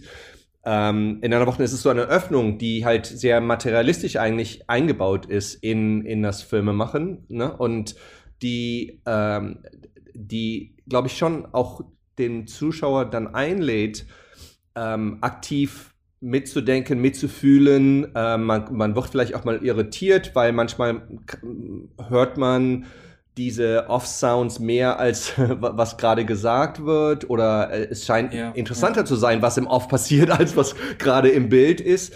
Aber das sind ja eigentlich alles, äh, ähm, äh, ich sag mal, filmische Strategien, die ähm, die ja eigentlich den, den Zuschauer dazu äh, animieren könnten, wenn man sich dann auch darauf einlässt. Und das ist sicherlich eine Frage, wer ist, wie kann man sich darauf einlassen, wer ist dafür prädestiniert ne, und so weiter. Ähm, äh, like einer der, der amerikanischen Filmkritiker, die ich im Buch zitiere, von der viel für Variety geschrieben hat, und sich ja so richtig auf Scharneleck eingeschossen hat. Der hat irgendwie mal über einen Film gesagt, dass es ein, ein joyless Snoozer ist, also ein, ein, ein freudloser äh, äh ich, Snoozer halt irgendwie so, so, so eine, eine, eine, eine Schlaf, ähm, äh, ein Schlafmedikament oder sowas dann halt, und dass man da halt einfach ja. Schlaftablette, dass man da, dass man einschläft und sagt, ja, okay, das kann passieren. Ähm, aber vielleicht muss man sich ja dann fragen, warum das der Fall ist. Warum, ne, also warum kann man sich nicht drauf einlassen sozusagen? Und ich glaube, das ist nicht ein Fehler der der warum Filme. Warum hält man das überhaupt für ein Problem? Ja. Mhm. genau, genau. Warum ist es überhaupt ein Problem? Weil das ja schon extrem normativ ist, dass man dann äh, sozusagen äh, dass man da irgendwie ein bisschen arbeiten muss, weil die, ja. es wird so viel gezeigt in diesen Filmen. Ähm, und aber halt in den Zwischenräumen, ne? Oder in, in, in, in so alltäglichen Sachen, die halt dann äh, Plätze in den Städten ist ein Film über die Nachwendezeit, ohne dass es überhaupt ein äh, äh, äh, verbalisiert wird sozusagen dann halt, Und dass dann dass es eine Generation gibt, die sich mit mit mit mit einer äh, politischen äh, Situation abfinden muss, ähm, die die auch eher per, also ich will jetzt nicht sagen per, per Zufall, aber halt doch nicht so herbeigeführt worden ist, wo man sagen könnte, wir hatten jetzt alle äh, unsere Hand im Spiel gehabt. Ne? Das auf einmal gab es ein anderes Land halt so. Ne? Und, mhm. und ich glaube, dass die Berliner Schulefilme äh, sind halt Filme, die sich damit beschäftigen. Ähm, aber nicht, weil sie wissen, die haben keine Antwort darauf, sondern ich glaube, sie, sie, stellen halt Fragen halt. Sie, die, die, die wollen, die beschäftigen sich halt damit, sagen, okay, was, wer sind wir jetzt hier in, in dieser, dieser rekonfigurierten äh, Nation halt, ne? Und, ähm, äh, und wenn man mal, wenn man sich mal nicht mit dem, mit dem, mit dem, äh, mit den Antworten äh, zufrieden gibt, die dann halt damals von den deutschen Politikern gegeben worden sind oder auch vielleicht von der, von der Mehrheitsgesellschaft vielleicht für eine Zeit lang ähm, ähm, bejaht worden ist, dann glaube ich, muss man sich auf die Suche geben und die Suche äh, ist, glaube ich, eine der Sachen, die, die vielleicht auch charakteristisch ist für, für, für, diese, für diese Figuren der, der Berliner Schule, dass sie die, sie suchen sich ja zum einen selbst, aber sie suchen auch irgendwie die, das, das Miteinandersein, das ja immer äh, sehr problematisch ist in, in, in diesen Filmen dann halt dann auch. Ne? Also auch das Zuge, das ist ja dann auch Yeller halt sowas, auch die, die Suche irgendwie ist like, äh, äh, äh das, das, das, die Suche nach Erfolg oder die Suche nach Zugehörigkeit oder die Suche nach einer Zukunft oder ne, und ähm, äh, und, und das ist sicherlich auch, ähm, auch, auch Western halt, wo es dann halt nach, aus Deutschland rausgeht und trotzdem Deutschland ja extrem Präsenz ist in, in, in mhm. Bulgarien mhm. durch, durch äh, den Meinhard. Der Meinhard sagt äh, äh, ein, ein, ein, ein Satz in, in Griesebachs Film Western, der, der glaube ich, äh, ein bisschen programmatisch ist, sowohl für den Film als auch für die Berliner Schule. er sagt in einem Moment, das Leben ist nicht so einfach, wie du dir das vorstellst. Halt, ne? Und mhm. ja. ähm, mhm und ich glaube, das ist vielleicht auch eine Sache, die dann auch vielleicht für viele Leute Unzufrieden, äh, Unzufriedenheit hervorruft, wenn, wenn man sich Berliner Schule-Filme anguckt, weil sie halt das, das, das ernst nehmen, halt sowas, dass, dass man keine, dass das Leben wird nicht auf irgendwelche einfachen Formeln reduziert in den Filmen, wie man das oftmals halt in Filmen äh, äh, dargeboten bekommt. Und was ja dann auch oftmals Spaß macht, wenn man, man, man will vielleicht auch nicht immer einen Berliner Schule-Film angucken, ne? Aber ähm, das ist halt, ich, kann, ich kenne keinen Berliner Schulefilm, wo, wo das Leben äh, als etwas Einfaches dargestellt wird, sondern. Mhm. Ne? Ja, stimmt, ja, das ist, ist äh, tatsächlich irgendwie Es ist, es, ist, es ist ja auch so, dass diese offenen, diese offenen Räume, die auf einmal wieder entstehen, also ich, ich, ich habe den Eindruck, dass diese Filme ja auch die Welt, mit der sie sich beschäftigen, sehr stark als geschlossene Welt begreifen, die sie dann wieder aufbrechen ja. Äh, wollen eigentlich. Und das macht man dann über den harten Schnitt, über die Komposition der Einstellung. Aber bei Schanelek zum Beispiel ja auch ganz speziell auch über die Sprache. Äh, das ist ja eine permanente Irritation, die da eigentlich passiert. Man, man fragt sich einerseits, warum sprechen die so, wie sie sprechen? Und andererseits, was bedeutet denn eigentlich das Schweigen, das da permanent eigentlich eintritt? Also das, dieses Schweigen wird ja teilweise äh, deutlich mehr mit der Suggestion, dass es bedeutsam ist, aufgeladen als die Worte, die gesprochen werden. Äh, das war, war zumindest mein Eindruck. Und das ist ja dann auch in der Sprache nochmal ein offener Raum, der äh, sich da äh, auftut. Und man fragt sich, warum schweigen die denn jetzt? Was wird da eigentlich verschwiegen? Also was wird auch in Deutschland verschwiegen? Hm. Ähm, worüber redet man nicht? Äh, das, äh, das ist ja dann auch so, äh, etwas, über das man in diesem offenen Raum, der da entsteht, reflektieren kann. Und diese Reflexion, das suggerieren die Filme dann aber auch für mich, die kann man nie auf etwas Eindeutiges zuspitzen. Man kann auch viele der Entscheidungen, die in diesen Filmen getroffen werden, nicht auf eine eindeutige Bedeutung zuspitzen. Wenn bei Schanelek äh, ein Musikstück läuft, dann kann man das nicht zuspitzen auf, ja, das hat, kann man so und so interpretieren, äh, das, weil die Figur hat mal vorher das gesagt und deswegen kommt es dieses Musikstück und dann haben wir das auch aufgelöst sondern diese Musikstücke sind auch teilweise viel mehr einfach für die Öffnung des Raumes für ein neues Empfinden der Welt eigentlich. Es hat nichts damit zu tun, dass die irgendwie äh, auf eine Andeutigkeit verweisen oder nochmal stabilisieren, das bedeutet dies, dies bedeutet das, sondern es wird einfach an allen Ecken und Enden ästhetisch äh, Raum eigentlich wieder geöffnet zum neuen Denken und zum neuen Empfinden. Und eigentlich könnte man fast sagen, so ein bisschen widersprüchlich dann auch wieder von meiner Seite, läuft das halt irgendwie alles immer wieder darauf hinaus, neue Offenheit zu schaffen. Ja, und das finde ich ein bisschen anstrengend, muss ich sagen, bei dem, was ich bisher von Chanelek gesehen habe. Denn ich finde das manchmal interessant aus Sicht von vielleicht FilmwissenschaftlerInnen, äh, KritikerInnen. Jan-Erik, du hast es auch so ein bisschen gemacht, dass du gesagt hast, du verstehst gar nicht, wie Leute sagen können, irgendwie dieses Kino ist, weiß ich nicht, so ein bisschen zäh oder sowas. Und das kann ich dann immer nicht so ganz verstehen, weil ich dann schon sagen würde, mhm. also viele Leute wissen ja tatsächlich nicht, dass es überhaupt Filme gibt, die nicht narrativ agieren. Also das ist, also ich finde das ganz interessant, dass man oft dann doch, wenn man anfängt, sich mit Kino zu beschäftigen, wie der erste Mensch wieder ins Kino geht und sich und, und auch selbst bekannte YouTube-Kritiker, die wir alle kennen, würden so einen Film anschauen und sagen, das ist ja Schwachsinn, da ist ja nichts passiert, was soll das? Ist irgendein Kunstquatsch oder so. Ne? Also selbst, dass, äh, dass man da erst so ein bisschen dran arbeiten muss, ähm, ist ja was, das, glaube ich, irgendwie nachvollziehbar ist und auch tatsächlich so ist. Und gleichzeitig muss ich aber auch sagen, wie offen kann es denn jetzt sein? Also wenn wir jetzt, wenn du jetzt sagst, so, die mhm. Räume sind offen, die Städte sind austauschbar, Deutschland politisch, wir wissen nicht so genau, wird es dann nicht irgendwann auch beliebig? Ne? Also braucht man nicht äh, irgendwo ja, auch so ein paar ja, spezielle mhm. Punkte, Kontrapunkte, ein paar Haken, an denen man äh, diese vielen Offenheiten, die sich bieten, trotzdem festschnüren kann, wenn man möchte. Das mag ich persönlich am liebsten. Man kann natürlich sagen, eventuell ist es persönliche Präferenz.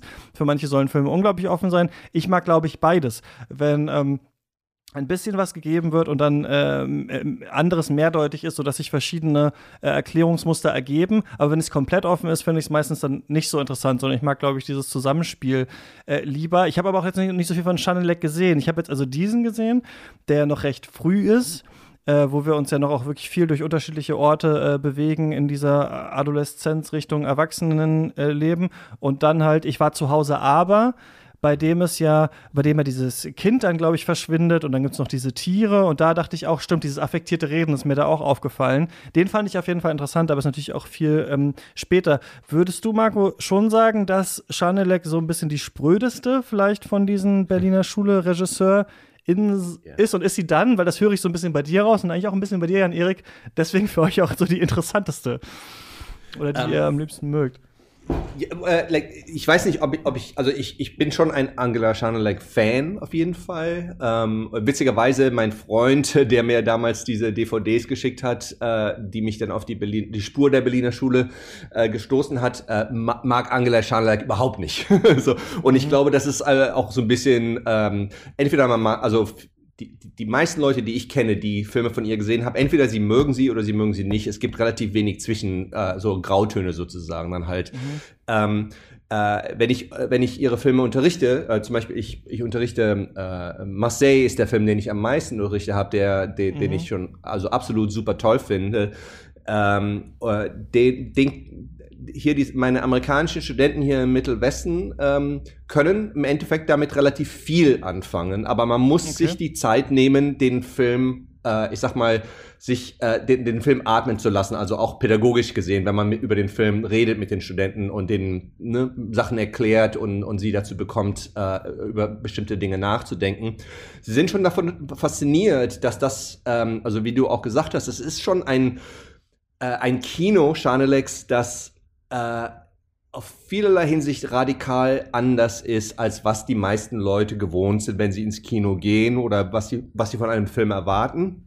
Aber es ist halt keine Avantgarde, ne? Also es ist halt noch immer, äh, äh, es gibt Figuren, es gibt eine Erzählung, die, äh, die mhm. zwar vielleicht reduziert ist, aber es ist jetzt nicht irgendwie Arep, irgendwie äh, nur noch Farben und Töne und weiß der Henker was irgendwie, ne? Wo man dann nur noch in, in irgendwelchen äh, surrealistischen Träumen äh, äh, äh, verloren geht oder sowas. Ne? Also es, man kann schon noch die Welten ja erkennen. Man ist ja verortet, man ist in realen Welten. Ähm, und äh, aber halt sie sie sie arbeitet, glaube ich, äh, so an diesem Limit halt sowas. Und ich glaube, das ist auch so ein bisschen das Thema oder weiß nicht, Thema ist vielleicht das falsche Wort, aber ich glaube, das ist war das das ist für alle ihre Filme der Fall. Ähm, äh, das macht, glaube ich, auch ihr Werk relativ konsistent, ja, so also äh, so innerlich abgeschlossen sozusagen. Ähm, und ich würde mal sagen, dass ein, also Christian Petzolds Filme sind in dem Sinne schon durchaus ganz anders. Ich glaube, die geben dir den Haken, den du ja gerade erwähnt hast, ja viel mehr halt so aus, ne? weil mhm. es halt durch das Genre Kino, es gibt da ja schon auch äh, ich sag mal, es, es ähm, ein bisschen Action hier und da. Es werden ja äh, irgendwie sterben mal Leute oder es wird Betrug gemacht oder äh, es gibt irgendwie auch mal eine Action-Szene wie das Ende in innere Sicherheit und so weiter und so fort, halt sowas. Ne? Wo, wo, wo, äh, da kann man sich ein bisschen mehr dran festhalten, sozusagen, was ja eigentlich auch ein bisschen das äh, ähm, äh, äh, das ist, was, was Genre-Kino ausmacht, dass es da halt äh, bestimmte Bezugspunkte gibt, die man als Zuschauer erwartet und die werden erfüllt mhm. und, und das hilft einem einmal äh, äh, dann ein bisschen. Und auch, auch wenn Christian das ja dann immer wieder unterwandert, halt, weil er ja selber auch so sagt, hat er oftmals gesagt, dass, dass er findet, dass man ja eigentlich in Deutschland kein Genre-Kino machen kann. Äh, er hat sich da natürlich auf das Kino und nicht auf das Fernsehen bezogen ähm, weil es halt, äh, weil Genre von seiner, aus seiner Sichtweise äh, äh, Nachbarschaften braucht. In anderen Worten, es braucht viele Filme, so dass, dass dann die Zuschauer genau wissen, was man auch erwarten kann dann halt. Ne? Also jetzt, wir, wir haben hier in Amerika jetzt Halloween diesen Monat und natürlich sind alle Kinos wieder voll mit den letzten Horrorfilmen halt sowas. Ne? Mhm. Ne? Und, und keiner geht in diese Horrorfilme rein, äh, nicht wissend, was passieren wird und, und wie das Ende ist. Wir wissen alle genau, was passieren wird und trotzdem sind die populär halt. Ne? Und das ist, was, was, was Genre ausmacht, glaube ich. Und ähm, ich glaube, Christian macht halt so di dieses Kino, wo er so Genre-Versatzstücke nimmt, die man auch durchaus äh, ähm, wahrnehmen kann in seinen Filmen. Er erzählt, er, er erzählt sie aber dann nicht aus bis zur letzten Konsequenz dann halt, ne? sondern es sind halt so Gesten, und dann aber sagt er halt auch, ja, aber ich kann da jetzt nicht so ohne weiteres die Geste einfach eins zu eins verarbeiten dann halt. Ne? Und ich glaube, Schanelek hat damit vielleicht am wenigsten am Hut. Ne? ne das ist dann mhm. in dem Sinne vielleicht am singulärsten von, von den Berliner Schulefilmen. Also ich sticht da auf jeden Fall schon auch raus. Merkt man auch auf jeden Fall, wenn man ja. sich nicht so doll äh, auskennt. Aber ja, lass uns sie doch mal abgleichen äh, mit Christian Petzold. Von ihm haben wir ich weiß gar nicht, ob ich am Anfang, also wir reden über Plätze in Städten von Angela Schanelek, Jella von 2007 von Christian Petzold und dann noch Western von äh, Valeska Griesebach von 2017. Jella äh, von Christian Petzold ist ähm, ein Film, der auch äh, damit anfängt, dass so eine Art von Beziehung äh, zerbricht. Es geht um Jella und ihren äh, Mann Ben und äh, der äh, scheint gewalttätig zu sein und sie zu verfolgen. Sie hat jetzt, es ist in äh, Ostdeutschland, in Wittenberge, genau geht das los und äh, sie hat einen neuen Job oder die Aussicht auf einen neuen Job in Hannover ähm, und ähm, will dahin, ist nochmal kurz bei ihrem Vater, der steckt ihr nochmal äh, Bargeld in so ein Bündel Geldscheine. Das hat was sehr vom Genrefilm, finde ich, irgendwie so mit dem Bündel Geldscheine, mit dem man erstmal äh, in den Westen dann fährt. Und ähm, ihr Mann ähm, ihr Ex-Mann steht vor der Tür und ähm, das ist so eine bedrohliche Situation. Sie will ja eigentlich gerade zum Bahnhof und er sagt, lass mich dich doch noch einmal äh, zum Bahnhof fahren, wenigstens. Und sie willigt ein. Sie hat auch so eine einstweilige Verfügung eigentlich, dass er sich ihr nicht nähern darf. Und die fahren dann äh, tatsächlich los und dann gibt es aber so einen Streit im Auto und er äh, reißt das Lenkrad nach links und die fliegen über so eine Brücke äh, rüber äh, scheint zu ertrinken, aber es äh, passiert äh, am Anfang des Films denken wir das zumindest nicht. Sie können, sie kann sich ans Ufer retten, er auch, und sie haut dann aber einfach anstatt ihm zu helfen oder so ab nach Hannover, um dieser Arbeit nachzugehen. Ich fand das ganz witzig, weil einer der Filme, den du äh, geschickt bekommen hattest, Bungalow, hatte ich mir auch jetzt noch mal in der Vorbereitung angeschaut und der fängt ja auch so an, dass dieser Soldat ähm, ja äh, bei, bei, beim, also die machen kurz Pause bei McDonalds oder sowas. Er setzt sich dahin, die anderen, anderen fahren alle weg und er geht einfach nach Hause. Und ich fand das immer auch ganz cool in diesem Berliner Schulefilm, was ja auf diesen Zwischenraum öffnet. Diese Idee, jemand macht es jetzt doch mal anders, als man es denken würde, sondern jemand bleibt jetzt einfach mal da. Der bleibt jetzt einfach mal sitzen bei McDonalds und alle anderen fahren weg und dann gucken wir mal, was sich daraus für eine Geschichte entspinnt. Und deswegen hier, als ich diesen Film gesehen habe, habe ich mich auch richtig gefreut, als sie diesen Typ da liegen lässt und einfach weitergeht, äh, um diesen Job wahrzunehmen, ja, wo wir ja. dann natürlich aber merken, Moment, was ist hier eigentlich los? Also sie soll dann äh, diesen Job da anfangen in der Buchhaltung, dann hat sie diesen Job doch nicht. Dieser Chef wurde mittlerweile eigentlich schon gefeuert, der will sie dann doch haben, dann merkt sie, der will sich eigentlich nur an sie ranschmeißen. Die ganze Zeit ist das so eine Begegnung mit irgendwelchen weiteren schmierigen äh, Typen. Sie ähm, trifft dann auf einen äh, ähm, äh von äh, David Striso äh, gespielten so Private Equity Typ, der so ähm, äh, Firmen, die insolvent gehen, quasi nochmal äh, Kredite gewährt und da, dadurch die aber erpressen kann eigentlich. Und mit dem reist sie dann rum und an den hält sie sich dann. Und wir merken dann halt, ich spoiler das jetzt mal kurz, also für äh, alle, die das noch sehen wollen, äh, jetzt mal kurz äh, weghören, auch wenn wir da später wahrscheinlich noch mal ähm, drauf äh, zu sprechen kommen am Ende merken wir, oder beziehungsweise, dass, dass dieser Film tatsächlich einen Twist auf narrativer Ebene hat, der uns relativ nahegelegt wird, nämlich dass diese, ähm, dass sie eigentlich doch gestorben sind in diesem Unfall und dass diese Zwischenwelt, die sich eben da in diesem Hannoveraner Hotel abspielt mit diesen ganzen äh, Deals und so weiter, dass das eventuell nur ein Traum war oder eine andere Realität. Oder wie Petzold das, glaube ich, selber gesagt hast und was, glaube ich, von euch auch schon angesprochen wurde, dass es nicht so eine Art Flashback ist, sondern so eine Art Flash-Forward, also dass sie jetzt äh, kurz vor ihrem Ableben das Leben sieht, das sie eventuell hätte haben können. Aber wir merken dann eigentlich erst, als es uns der Film noch mal stärker erklärt wird, vielleicht wie, ne, wie in so einem Haken, äh, der uns hier äh, gegeben wird, um das äh, Gesehene darin aufzuhängen, dass dann alles Sinn ergibt oder nee, dass kleinere Details, kleinere Beobachtungen auf einmal einen anderen Sinn bekommen. Zum Beispiel, dass immer wieder die gleichen Zahlen genannt werden oder dass immer wieder Geldbündel äh, von einer Person zur anderen wandern, dass es immer so einen Umschlag mit Dokumenten gibt, wie den, den ihr Ex-Mann ihr am Anfang im Auto auf den Schoß geworfen hat. Und dass äh, sie die ganze Zeit das gleiche Kleid anhat und sowas. Also das, da merken wir dann so ein bisschen, da wird so ein bisschen eine Art äh, detektivisches Denken dann im Nachhinein angeregt. Ich fand aber erstmal ganz abseitig davon, in diesem Film spannend diese Welt, die da aufgemacht wird, diese kom dieser komische Geldfluss, diese Gespräche in diesen Firmen, und dieses seltsame, diese, diese Geborgenheit eigentlich, die sie entwickelt zu diesem neuen Mann in dieser Arbeitsbeziehung aber eigentlich, ne, die so seltsam untypisch ist und was daraus eigentlich so entsteht, das fand ich ganz spannend. Aber ähm, vielleicht, Marco, vielleicht sagst du erstmal, wie, was du so zu diesem Film und zu Petzer zu sagen hast, denn das ist jetzt anders als bei Schanelek. Ne? Also hier haben wir eine klarere äh, Handlungsstruktur, auch wenn auch geraucht wird und sich auf die, und die Stadt angeguckt wird und sowas, ist es schon so, dass unterschiedliche Sachen hintereinander äh, passieren und am Ende auch zu einem Ende geführt werden.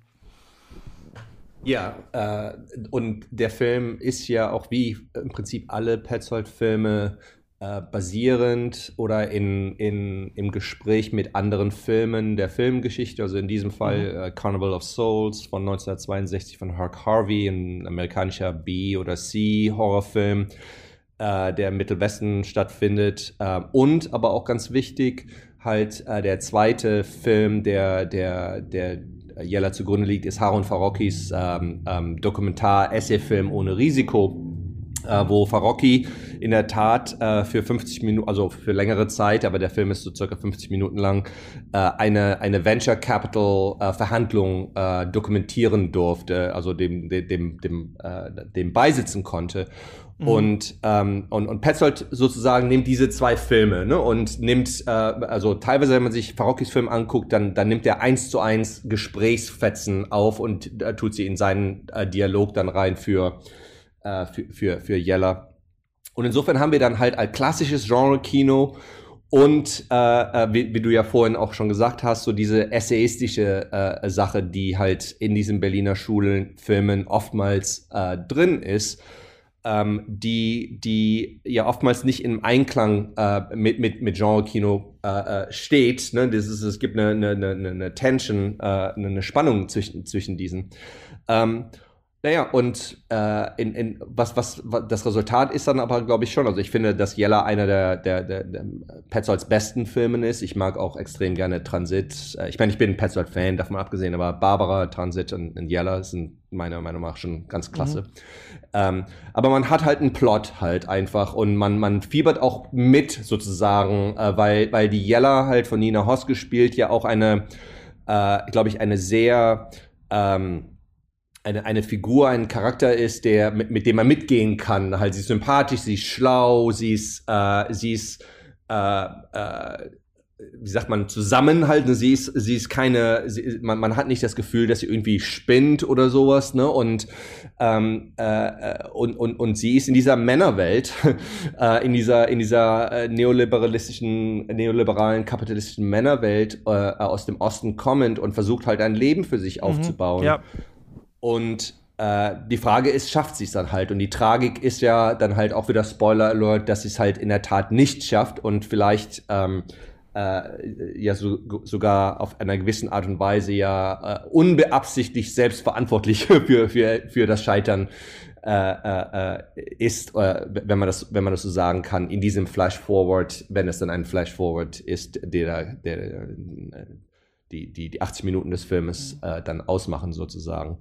Aber stimmt, ähm, wir haben sie als Frauen aus Deutschland in dieser Männerwelt in Hannover. ist so witzig, weil ich werde so ein bisschen an meine Mutter erinnert, weil die auch nämlich für so eine Firma in Hannover dann auch aus dem Osten kommend halt auch dann äh, so gearbeitet hat. Und ähm, das fand ich dann auch so ganz interessant, gerade als so Rück Rückblicksort. Aber stimmt, das ist halt auch noch, wird drin verhandelt und es ist auch, finde ich, total in Form über äh, ein Film über Sexismus und Misogynie, aber nicht nur. Ich finde eher, ähm, gerade weil sie so geisterhaft, und es geht ja auch, ne, das ist ein Teil der äh, Geister, äh, Gespenster, äh, Trilogie ne, von Petzold und er, er, wird ja auch immer so äh, als Gespensterfilmemacher ähm, bezeichnet und das ist halt hier ganz interessant, ne, dass nicht so ganz klar ist, äh, gerade diese, diese äh, David Striso-Figur, äh, was genau ist eigentlich ähm, mit dem ne, und mit ihrem Ex-Mann. Ja. Ich finde das äh, äh, tatsächlich dann auch noch, um, um darauf nochmal zurückzukommen, ganz faszinierend. also ich habe jetzt tatsächlich auch noch mal eine größere Anerkennung, äh, auch wenn ich immer noch sagen würde, dass ich Chandeleks Filmografie fast noch ein wenig mehr schätze, aber meine Faszination zu Christian Petzold ist definitiv, während ich mich vor den Podcast vorbereitet habe, am meisten gestiegen. Ähm, ich finde zum Beispiel, wie er hier Genre-Fragmente als fast dekonstruktives Instrument verwendet, um sich analytisch mit dieser Welt zu beschäftigen, die er dort aufmacht, ist wirklich enorm faszinierend, weil das auch eine große Aussagekraft entfaltet. Also er nimmt diese Genre-Elemente, lässt die dann in Räumen stattfinden, in denen sie vorher noch nie wirklich stattgefunden haben, belässt es dann eigentlich häufig bei der Andeutung, da geht es ja dann Sequenzen äh, wie Jella von ihrem äh, Ex-Mann heimgesucht wird, sie fällt in die Arme von Striso und dann schneiden wir zurück in den Gang und er steht nicht mehr da. Äh, es ist, äh, also solche Elemente, die baut er ja dann immer wieder ein und das passiert in Räumen, in denen sowas normalerweise im Kino nicht stattfinden würde und man fragt sich, warum findet das hier eigentlich gerade statt? Was, äh, was soll das eigentlich? Ähm, was wird uns dann vielleicht auch über diese Welt des Venture-Kapitals oder generell des Kapitalismus eigentlich ja. gesagt? Also äh, ist dieser, ist der Kapitalismus nicht generell geprägt von einer permanenten Heimsuchung? Ähm, als Individuum verwandeln muss man sich permanent irgendwie verwandeln. Es gibt Wiederholungsstrukturen, es gibt so Heimsuchungsstrukturen, es gibt permanentes Wiedergängertum in diesem, auch in diesem äh, Scheitern in irgendeiner Form es zu schaffen. Ähm, und ich finde, äh, hier nicht äh, die Idee eigentlich von Petzold mit Genre die Gesellschaft oder ein ökonomisches System zu dekonstruieren, statt einfach nur das Genre an sich zu dekonstruieren, eine wahnsinnig interessante Weiterentwicklung. Auch die äh, Interaktion mit äh, dem Dokumentarfilm von Farocki äh, fand ich auch sehr faszinierend. Da gibt es ja dann auch diese Szenen zwischen Striso und äh, Jella im, im Auto, wo sie sich äh, auf dieses Treffen vorbereiten. Und dann äh, erzählt er ihr, es gibt so bestimmte Gesten, die man macht. Äh, man man mhm. lehnt sich dann zurück oder man tut so, als würde man sich etwas zuflüstern. Und das ist wirklich eine sehr, sehr interessante ähm, kapitalismuskritische Zusammenarbeit zwischen Dokumentarfilm und Spielfilm, die ja eigentlich passiert, sowohl innerhalb des Films als auch zwischen den beiden Filmen von Farocki und Petzold eigentlich. Und ich finde, dass äh, einfach diese Ebene erstmal ähm, wirklich äh, enorm, äh, enorm faszinierend. Man hat ja auch den Eindruck, dass diese Heimsuchung, dieses Heimsuchungsmotiv sich auch auf der Tonebene fortsetzt. Gerade wenn man sich hier ähm, die, diese Klangteppiche anguckt, die immer wieder eingespielt werden, oder wenn man sich auch diese, diese, diese Inszenierung von Wind eigentlich anguckt, das hat äh, ähm, nicht nur vielleicht irgendwie Anklänge an sowas wie äh, den Satz von äh, den Satz von Griffith, äh, der heutige im heutigen Film gibt es keinen Wind mehr in den Bäumen und so weiter, ähm, sondern äh, das hat auch wirklich was von einer Heimsuchung, als würde da auf einmal so eine neue Bewegung irgendwie in die Welt kommen, vielleicht wieder die Vergangenheit, die wieder in die Gegenwart eigentlich eintritt und so ein bisschen wieder den Weg in die Zukunft verbaut. Also wir sehen dann aber eigentlich wiederum im Film die Zukunft, in die der Weg aber verbaut ist eigentlich, was ja auch schon wieder fast so eine anmaßende Geste ist, dass man sagt, diese Zukunft ist nicht möglich für Jella, aber ich inszeniere sie trotzdem. Nur um was, dann halt wieder zu zeigen, das ist eben aber auch eine Zukunft, die nicht möglich ist. Wo ich drüber nachdenken muss, ist gerade, wo du sagst, was ich so cool finde, aber ist, äh, also ähm, du hast ja die Genre-Elemente erwähnt. Das ist ja einerseits auch witzig gemacht, dass sie natürlich diese großen Deals machen, um dann diese Unternehmen rauszuhauen. Und dann am Ende kriegt er immer noch Geld zugesteckt, so bestechungsmäßig. Das ist ja so billig gemacht eigentlich. Also wisst ihr eigentlich, das Verbrechen ist ja oft was, nicht mal, dass die die da verarschen, sondern ist ja einfach dieses ganze System, wie das funktioniert, dass man so riesige Geldmengen in irgendwelche sinnlosen Ideen dann reinpumpt und irgendwer zwackt sich das dann ab. Das ist ja eigentlich das Verbrechen und nicht, dass jemand am Ende noch mal irgendwie 2000 Mark in so einem Umschlag oder sowas zugesteckt bekommt. Aber das finde ich halt witzig so gemacht, dass die dann immer gucken dann und sich denkt, was machen die denn eigentlich da? Aber das eigentliche Verbrecherische ist unter anderem halt so diese äh, Praxis äh, an sich wieder, ähm, würde ich sagen, vor allem wieder im großen Stil halt äh, äh versucht wird, da Geld zu vermehren und auf dem Rücken von WM. Und die andere Sache, die ich gut finde und die schon auch die Arbeitswelt gut beschreibt, finde ich hier, und das ist mir jetzt erst durch deine Ausführung aufgefallen, ist, dass es kein Außen mehr gibt. Also in einem normalen deutschen Film wäre es so, dass er das zwar alles macht, und wenn sie ihn dann fragt, warum machst du das, dann würde er sagen, weil mein Vater schwer krank ist und im Krankenhaus liegt. Dafür brauche ich das Geld. Ja, ja. Aber er ja. sagt zu ihr, ja, naja, es, es gibt jetzt so ein neues Startup, die haben so eine kleine Schraube entwickelt, damit kann man äh, Bohrtürme äh, vor dem Ausfall schützen. Und wenn wir das wiederum verkaufen, dann können wir irgendwie 800.000 Euro machen. Und das finde ich so gut gemacht an diesem Film, dass natürlich, was er will, ist auch nur das Gleiche wie das, was er eigentlich schon macht, nämlich halt irgendwelche Sachen an irgendwelche Leute anzudrehen und die eigentlich übers Ohr zu hauen. Das finde ich irgendwie ganz cool. Dadurch wird dieses seltsam, also dass wir uns hier in so einem komischen Traum befinden, äh, kann man natürlich einerseits sagen, das wäre eventuell ein Weg für Jella raus aus äh, Wittenberge und jetzt kriegen wir es mal gezeigt, aber andererseits ist das so ein ja, man ist so im System drin und es gibt überhaupt nicht mehr wie, ich weiß nicht, wo ist es bei Aristoteles oder sowas, wo immer gesagt wird, am Ende äh, oder eventuell auch Platon, am Ende wollen wir immer dann doch die Glückseligkeit. Also das ist, glaube ich, äh, das, was wir dann am, ganz am Ende wollen. Ich glaube Aristoteles und alles andere ist eigentlich nur so Mittel zum Zweck eigentlich. Aber hier gibt's selbst das gibt's schon gar nicht mehr. Es gibt irgendwie, hat man das Gefühl, so nichts, was hier überhaupt erreicht werden soll, dadurch, dass man sich in diesem, in dieses System eigentlich begibt. Und das finde ich irgendwie ganz schön gezeichnet. Und, und das David Strizo ist dann ja eigentlich auch, äh, ja, äh, nur ganz kurz, also ich fand das dann ja. auch sehr interessant, dass Striso dann eigentlich zu so einer Wiedergängerfigur von Jellas Ehemann ja, eigentlich total. wird. Man könnte ja auch fast sagen, in der Szene, wo der Ehemann im Hotelflur steht und verschwindet, vielleicht ist, ein, ist er einfach nur gespenstisch in die David Striso-Figur gefahren und hat sich jetzt in ihm sozusagen wiederholt, weil diese, in dieser Szene musste ich auch eigentlich fast lachen, äh, wie dann eigentlich genau das, was der Ehemann geplant hat, was schon längst gescheitert ist, von dem wir als Publikum wissen, dass so etwas zum Scheitern verurteilt ist, sich einfach nochmal ganz genauso nur an einem anderen Ort, Stimmt, er will ja auch wieder anders ja. aussehenden Person wiederholt. Ja. Mhm, ja. ja. der Film wird ja, äh, also man, man könnte ja, äh, um das zusammenzufassen, den, den, den, Film könnte man ja als Traumarbeit sozusagen ähm, verstehen und zwar dann in, in, in, im, im Deleuze'schen Sinne und nicht im, äh, Deleuze hat ja gesagt über Freud, dass äh, Freuds äh, äh, Genialität war, die, das Unterbewusstsein erfunden zu haben, aber sein Fehler war gewesen, das Unterbewusstsein als Theater und nicht als Fabrik zu verstehen. In anderen Worten als Repräsentation und nicht als Produktion. Und äh, in Yella, wir sehen ja, im, im, also der Film äh, stellt ja im Endeffekt dar, wie ihr Unterbewusstsein äh, durch äh, mit den mit den mit mit dem Material ihrer Realität arbeitet und äh, Szenen baut sozusagen. Und die werden ja dann immer wieder erneuert. Ist schon fast wie wie so wie wie in äh, Videogames, wo man dann von Level zu Level kommt, ne? Und, äh, und, und dann jedes Level wird dann wieder in das nächste mit, mit eingebaut so dass dann halt, sagen wir mal, David Strisos äh, Charakter Philipp äh, wird ja sozusagen aus äh, äh, aus aus Jellas äh, Ex-Ehemann äh, Ben äh, zusammengebaut. Ähm, die, für mich eine der schönsten Szenen im Film ist ist äh, der Moment, wo sie da in diesen Elbenauen sind. Äh, ähm, er ist mal wieder kurz ausgeflippt für einen Moment halt so diese männliche Gewalt scheint ja auch immer wieder durch dann halt auch mhm. auch in in ihm und äh, aber dann kommt dann sozusagen die Liebesszene, guck dir das doch mal an und er gibt ihr sein schwarzes Notizbuch, wo er dann halt seinen Traum ja, von dieser genau. Bohrfirma und sowas, ne? Was ja dann auch eine, eine Wiederkehrung der, der, der, der Anfangsszene ist, wo Ben ihr ja auch äh, im Auto die, die Mappe gibt und das, guck dir das doch mal an, ne? sagt er ja auch äh, in dem Moment, wo sein Plan halt ist, hier ist was, was ich jetzt vorhabe, der, dieser Flughafen und so weiter und so fort. Also sie nimmt ja alles im Prinzip in ihren Traum auf. Und äh, was für mich das extrem kluge ist, und ich weiß, dass äh, teilweise äh, für manche Kritiker oder Zuschauer Petzold einfach zu klug ist als Filmemacher, halt zu intellektuell, zu verkopft.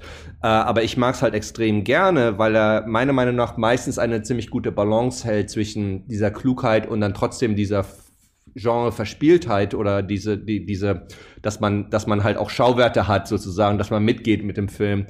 Petzold hat ja äh, in irgendeinem Interview, mehreren Interviews gesagt, dass, äh, dass, dass, äh, dass wir heute, damals in den Nullerjahren, äh, äh, keine, keine Bilder für den neuen Kapitalismus haben. Wir kriegen noch immer die Bilder vorgesetzt, die eigentlich filmhistorisch gesehen aus dem Film Noir kommen, aus, aus den Crime-Filmen von den 30ern, 40ern, mhm. ja. äh, mit, mit, mit, mit Männlichkeit, die ne, irgendwie so, so äh, schwergewichtige, anzugtragende, äh, Zigaretten rauchende, nicht sehr attraktive Männer, die, die das machen. Oder äh, wenn man dann auch, sagen wir mal, so Fritz Langs Mabuse, halt so der Mastermind, der, der Strippenzieher im Hintergrund, wo es ähm, und, und hier in, in, in, äh, äh, in, in Jella gibt das das ja alles nicht. Die Leute sind ja alle mal, ich sag mal, gemein, äh, attraktiv, sage ich jetzt einfach mal, von, vom Körperbau, von, von die, die pflegen sich, die machen alle Yoga und essen gut und so weiter. Ne?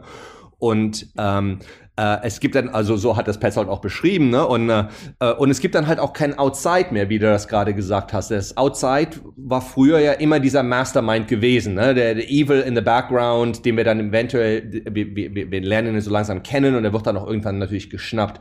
Hier gibt es das gar nicht. Und das sieht man sehr schön in Farokkis Dokumentar-Essay-Film. Ähm, äh, wenn, wenn die dann am Ende, nachdem die Verhandlungen äh, äh, vorüber ist, da gehen die alle zum Italiener essen.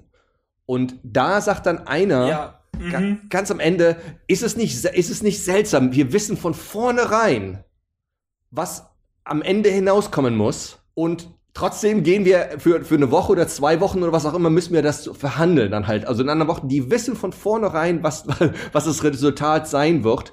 Sie müssen aber trotzdem verhandeln, um zum Resultat hinzukommen. Also in anderen Worten, die können nicht von vornherein sagen, okay, lass uns einfach das Resultat haben und dann äh, gehen wir Ferien dann halt sozusagen. Und ich glaube, das, was für Petzold sehr attraktiv ist an, an dieser Insight, ist, dass es dann halt performat es hat was Performatives, was Spielerisches halt sowas. Und dass man halt durch die, man muss mit den Versatzstücken des Genres des Venture-Kapitalisten arbeiten. Und zwar auch die, die Venture-Kapitalisten selber müssen das machen. Die können nicht einfach sagen, okay, wir können uns das auch Ganze auch sparen und äh, wir, wir wissen, ihr, müsst uns 35 Prozent geben. Ne, was soll das, das Ganze verhandeln? Äh, und das habe ich versucht in, in meiner Argumentation mit Jella, äh, über Jella ein bisschen herauszuarbeiten, dass halt Jella im Endeffekt meiner Meinung nach in der Tat ihr macht das ganze Spaß halt im Endeffekt halt auch Mhm. dann. Es ist nicht nur, dass sie das Geld Ja. will, äh, sondern dass sie ist gut. Also das wird ja, äh, sie wird ja unterschätzt von Philipp, sie wurde sicherlich unterschätzt von Ben, äh, sie wird unterschätzt von allen Männern, wie das so üblich ist halt und sie beweist ja aber dann ganz schnell, wie klug sie ist und dass sie, dass sie Sachen sieht in den Bilanzen, die die Philipp nicht sieht, äh, die ne, äh, äh, und und die die die ihre die Gegenpartei nicht äh, wollte nicht, dass sie sichtbar sind, aber sie ist halt so schlau. Und man sieht ja dann auch in einem Moment, wo sie dann auch so lacht halt sowas, ne, wo wo Philipp dann sagt ja dann auch, das macht ihr Spaß. Und äh, äh, Nina Hoss stellt das ja dann auch so dar, so man ich glaube, das ist so richtig glaubwürdig dann, dass sie dann halt so ihr ganzer Körper der ja oftmals son sonst ein bisschen äh, in sich zusammengedrungen ist, weil sie ja in diesem seltsamen Zustand ist, aber der geht ja so richtig auf wie die Sonne sozusagen. Und dann sagt, ja, das macht mir auch Spaß halt. Ne? Und, und ich glaube, das ist eine ziemlich starke ähm, Komponente des Films, wo, wo der Film auch wirklich was zeigt über diese Art von ähm, ökonomischen Prozessen, die vielleicht so gar noch, noch nicht, also ich kenne nicht viele Filme, die das so richtig äh, so dargestellt haben. Und ich glaube, das ist schon ziemlich spannend und auch wichtig, das, das mal so gesehen zu haben. Mhm. Ja, da lässt sich bestimmt viel reinlesen, noch über die Beziehung, eben über dieses ähm, äh, Einsetzen einmal von dem Geld, dann diese Rendite, dann das, was dann noch ähm, da im Hintergrund abläuft. Und was mir auch noch so einfällt, ist, dass der Film, also gerade durch diese, diesen Ausweg dann, ah ja, und dann am Ende investieren, also unser Traum ist dann, wir investieren dann nochmal zusammen, nochmal in irgendwas anderes. Also das, was wir schon in der Arbeit machen, machen wir dann auch in der Freizeit nochmal in diesen Bohrer. Ähm, das ist sowas, finde ich, was nochmal anders zeigt, wie das äh, kapitalisierte Subjekt nicht nur so eine Ich-AG werden muss. Also wir müssen nicht nur alle ständig erreichbar sein, äh, unseren Körper noch fit halten, weil die Sozialsysteme abgebaut werden und so weiter. Jetzt noch am besten ein bisschen Sport machen, weil es wird jetzt kalt wegen der Gaskrise und so weiter, sondern auch noch investieren irgendwo. Also das finde ich auch noch so interessant, weil das ist ja auch was, was auch so wie ich das in der Kindheit noch mitbekommen hatte, auch so in den 90ern so stark wurde und dann Anfang 2000ern, dass alle so Aktien auf einmal überall hatten. Ne? Also dass dann noch mit diesen Telekom-Aktien, die doch dann irgendwie auch so geplatzt sind und dann gab es diese Aktienblase und keine Ahnung was. Also irgendwann gab es auch diesen richtigen Run. So alle müssen auch ihr privates Vermögen jetzt nochmal irgendwo äh, investieren. Das haben wir jetzt gerade wieder eine Erstarkung dessen mit den ganzen äh, Bitcoins, ETFs und sowas, aber das finde ich auch nochmal interessant. Das ist hier auch so ein bisschen angelegt, finde ich, so auch diese Frage vielleicht für Sie als Frau, was ist denn jetzt dieses zukünftige Leben? Ist es eine Unabhängigkeit von den Männern, aber ganz kommt sie da nicht raus, weil sie auch das Lob von ihm immer wieder braucht? Und was, wie könnte eine finanzielle Unabhängigkeit auch aussehen oder so? Ne? Das finde ich irgendwie ganz äh, äh, interessant, wie das hier aufgemacht ist. Ja. Wie würdest du vielleicht äh, sagen, welche welche Rolle, auch wenn wir schon viel über ihn geredet haben, spielt Petzold in dieser äh, Berliner Schule-Bewegung? ist Jella ein typischer Film für ihn? Also ich habe jetzt auch Transit gesehen, Mhm. ich habe äh, Undine äh, geschaut, bin auch sehr interessiert. Er hat, ja, er hat ja viele Filme und ich würde sagen, das ist wahrscheinlich was, was eh in der Berliner Schule vielleicht stärker ausgeprägt ist als in anderen Strömungen. Zumindest wenn ich so von außen drauf schaue, schaue ist es oft Frauen in den Hauptrollen äh, Rollen sind. Und bei Petzold ist es ja ganz stark, dass die Filme auch nach den Frauen oft ähm, äh, benannt sind tatsächlich.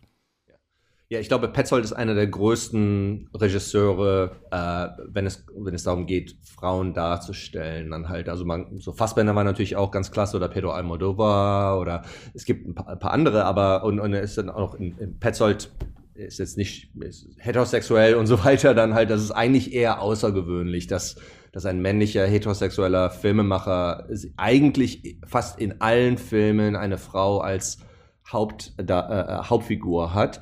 Petzold hat mal gesagt, dass er das macht, weil er nicht zu biografisch werden will. Halt, also er braucht diese Differenz, diese, Erfa diese Erfahrungsdifferenz, ähm, die er in seine Filme einbaut, dadurch, dass er halt, äh, weil er ja sonst, äh, ich, wenn man sich seine Filme anguckt und man sich auch mit seiner Biografie beschäftigt, dann sieht man schon, wie in allen Filmen immer wieder seine, seine eigenen Fables reinkommen, dann halt um biografischen Bezüge, aber das hat, er will, will das deswegen machen. Ne? Und, ähm, und wenn man dann auch noch äh, in, in einem, in, in Barbara, äh, dem Film, der ja 1980 in Ostdeutschland ähm, spielt und es ja darum geht, dass die Barbara auch wieder von Nina Hoss ähm, gespielt als äh, extrem äh, kluge äh, Ärztin äh, einen Ausreiseantrag gestellt hat und dadurch dann irgendwie in die Provinz versetzt worden ist, ähm, äh, weil sie, weil die, weil die DDR sie ja nicht ins Gefängnis stecken konnte. Sie brauchten Ärzte und so weiter.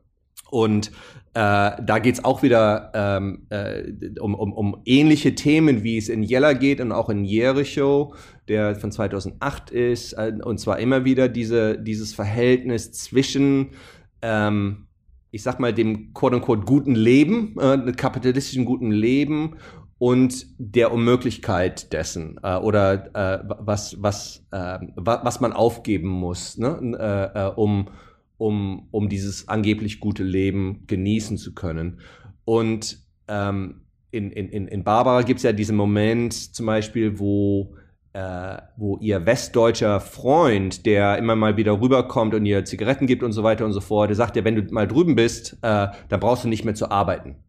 Das ist der Moment, wo, wo sie komplett Interesse verliert, an, nach Westdeutschland zu gehen, weil sie ihre Identität übers Arbeiten, äh, also sie, sie ist eine exzellente Ärztin ne? und sie, ihre Identität hat viel mit dem Arbeiten zu tun und ähm, sie, sie schickt dann am Ende äh, äh so diese zweite weibliche Figur äh, als äh, eine, eine, eine 16-jähriges Mädchen, das äh, vom Staat ähm, ähm, ähm, ähm, gedrangsalt wird und so äh, auch ge mit, mit Gewalt äh, und sie lässt sie dann entkommen was dann natürlich auch eine zweideutige äh, äh, äh Aktion ist weil Barbara weiß dass halt in Westdeutschland für für Frauen äh, es ist auch nicht das das, das Paradies ist sozusagen.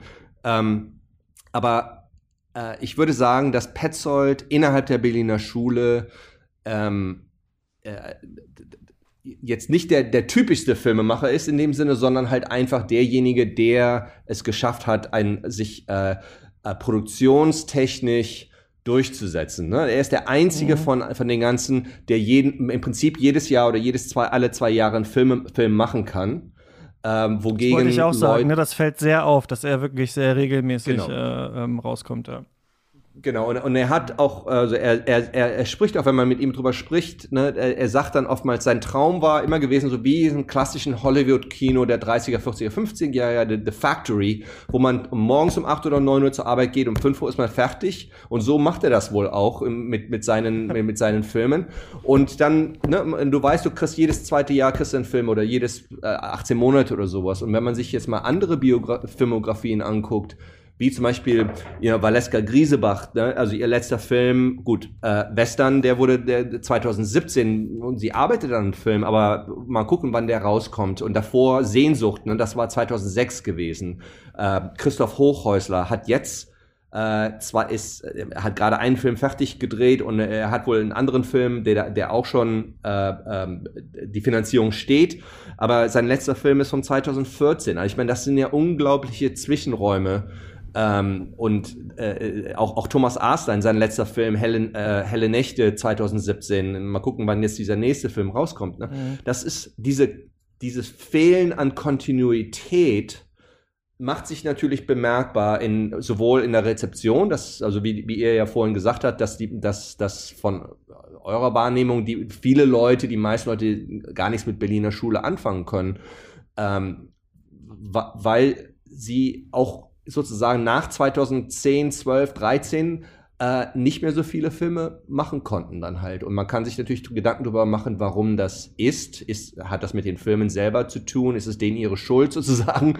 Oder mhm. Äh, hat das was mit dem mit der deutschen Filmindustrie in Anführungszeichen zu tun? Ähm, Petzold ist derjenige, der am industriell, am, am meisten industriell industriell arbeitet sozusagen dann halt, ne? Indem mhm. er hat ja auch sein Team immer, er macht dann, er hat, er hat denselben Kameramann, Hans Fromm mit Bettina Böhler als als Cutterin. Äh, er hat ja dann auch oftmals dieselben Schauspieler, also sei es jetzt Nina Hoss oder jetzt äh, like äh, ähm, in, den, in den letzten Filmen, ähm, ähm, äh, wie heißt Franz sie? Ähm, äh, Ach nee, ähm, Fra ja, Franz und Paula Bär und Franz ja. Rogowski, ne, oder ähm, und, und das, und das ist halt auch wieder bei den anderen nicht der Fall. Benno Fürmann, ja. genau, ja, ja. Auch, auch in den Nebenrollen, also mal, mal, hier mal Matthias Brandt natürlich durch die Polizeirufilme und in Transit oder Barbara Auer, mit der er schon öfters auch vorher gearbeitet hat. ähm, also er hat da auch, auch, auch die, die, die Leute, die für ihn auch so die, die äh, Musik machen, so, also er hat ein ganzes Team sozusagen, das immer mit ihm arbeitet und das äh, äh, denselben Produzenten von, von vom ersten Film an, ne, so von Pilotinnen an, hat, hat immer äh, die, die, die äh, like, äh, Körner Weber äh, das produziert. Ne? Und das äh, hat sicherlich viel damit zu tun. Und dann natürlich der, der Einfluss von Farocki halt, ne, der ja leider viel zu früh gestorben ist, aber halt für all diese Jahre haben die ja auch dieses äh, sehr eigene Verhältnis gehabt als Freunde, ehemaliger Lehrer, Studentenverhältnis, äh, ähm, äh, der dann immer wieder halt auch die, die, die Drehbücher gelesen hat, darauf Einfluss gehabt hat. Ne? Und, und, und also so dieses, dieses, diese Fähigkeit, ähm, äh, regelmäßig zu produzieren in, in, einer, äh, in einer gewissen Struktur, die, ähm, die, die halt einfach existiert und auf die man vertrauen kann. Ne? Das hat sicherlich viel für ihn und äh, äh das setzt ihn ab von den anderen Filmemachern, äh, ohne Frage dann halt. Ne? Total, ja, witzig, dass man es fast so sehen könnte, dass diese ähm, Strömung selbst äh, sich verhält wie so ein Film der Berliner Schule, ne, wo mal was passiert und dann ja, wird wieder viel ja. irgendwie sinniert und durch diese seltsam durchkapitalisierte Welt gelaufen, bis man es dann wieder macht. Oder man hat das halt äh, ähm, stärker, entweder die Fähigkeit oder halt die Mittel und die Bekanntheit, dann das zu machen. Das spielt wahrscheinlich ähm, äh, zusammen oder das eine geht in das andere über. Aber das äh, ist natürlich tatsächlich so, dass wenn ein Film kommt und für Aufmerksamkeit sorgt und dann kommt in zwei Jahren der nächste, die sind ja auch oft, diese Berliner Schule-Filme, eher in, mehr auf den deutschen Festivals, oder? Also ich würde sagen, auf der Berlinale habe ich einige davon äh, gesehen. Also wenn dann einer kommt, dann äh, wird er da wahrscheinlich auch laufen und äh, dann ist es natürlich auch dann wieder so ein bisschen international Gesprächsstoff und wenn man jemanden halt schon kennt äh, aus den letzten Jahren, dann redet man auch wieder über das Neue. Das ist ja was, ich weiß nicht mehr, ich fand das so bei äh, Ryosuke Hamaguchi so interessant mit Drive My Car, dass er kurz vorher diesen Berlinale-Film hat und dann auch mal einen anderen und dann war das irgendwie schon, ist jetzt ein, natürlich sehr stark eine Sicht aus der deutschen Kritik von Leuten, die auf der Berlinale waren, aber wir hatten alle das Gefühl, ah, wir kennen ihn ja jetzt schon gut, Hamaguchi, weil wir haben ihn ja jetzt haben wir irgendwie vor sechs Monaten erst seinen letzten Film eigentlich gesehen, da kommt schon der neue auch und der ist auch so gut. Also äh, ich habe meinte das ja schon irgendwie, bin auf irgendwie ganz fasziniert mit, mit Petzold und ich finde dann auch, ich finde bei diesem Polizeiruf, den ich gesehen habe, weil die kann man ja, äh, die konnte ich jetzt irgendwie schwer auftreiben. Es gab nur einen irgendwie von den Polizeirufen mit Matthias Brandt und Barbara Auer, den man gucken konnte, aber dieser, dieser Wölfe, ähm, ja. das fand ich so lustig eigentlich, wie, Petzold da äh, ein, ein, Polizeiruf inszeniert und es geht um alles, nur nicht um den Mordfall. Das ist, ja. äh, das, das, das fand ich wirklich unglaublich lustig. Dann geht's irgendwie, ja, dann, dann sitzen die Kommissare stattdessen irgendwie zehn Minuten im Wirtshaus und im Hintergrund spielt melancholische Musik und man flirtet miteinander und das ist alles so, so wirklich schön gleichberechtigt und spielerisch irgendwie zwischen diesen beiden Figuren. Dann wirft man sich irgendwelche Filmreferenzen hin und her.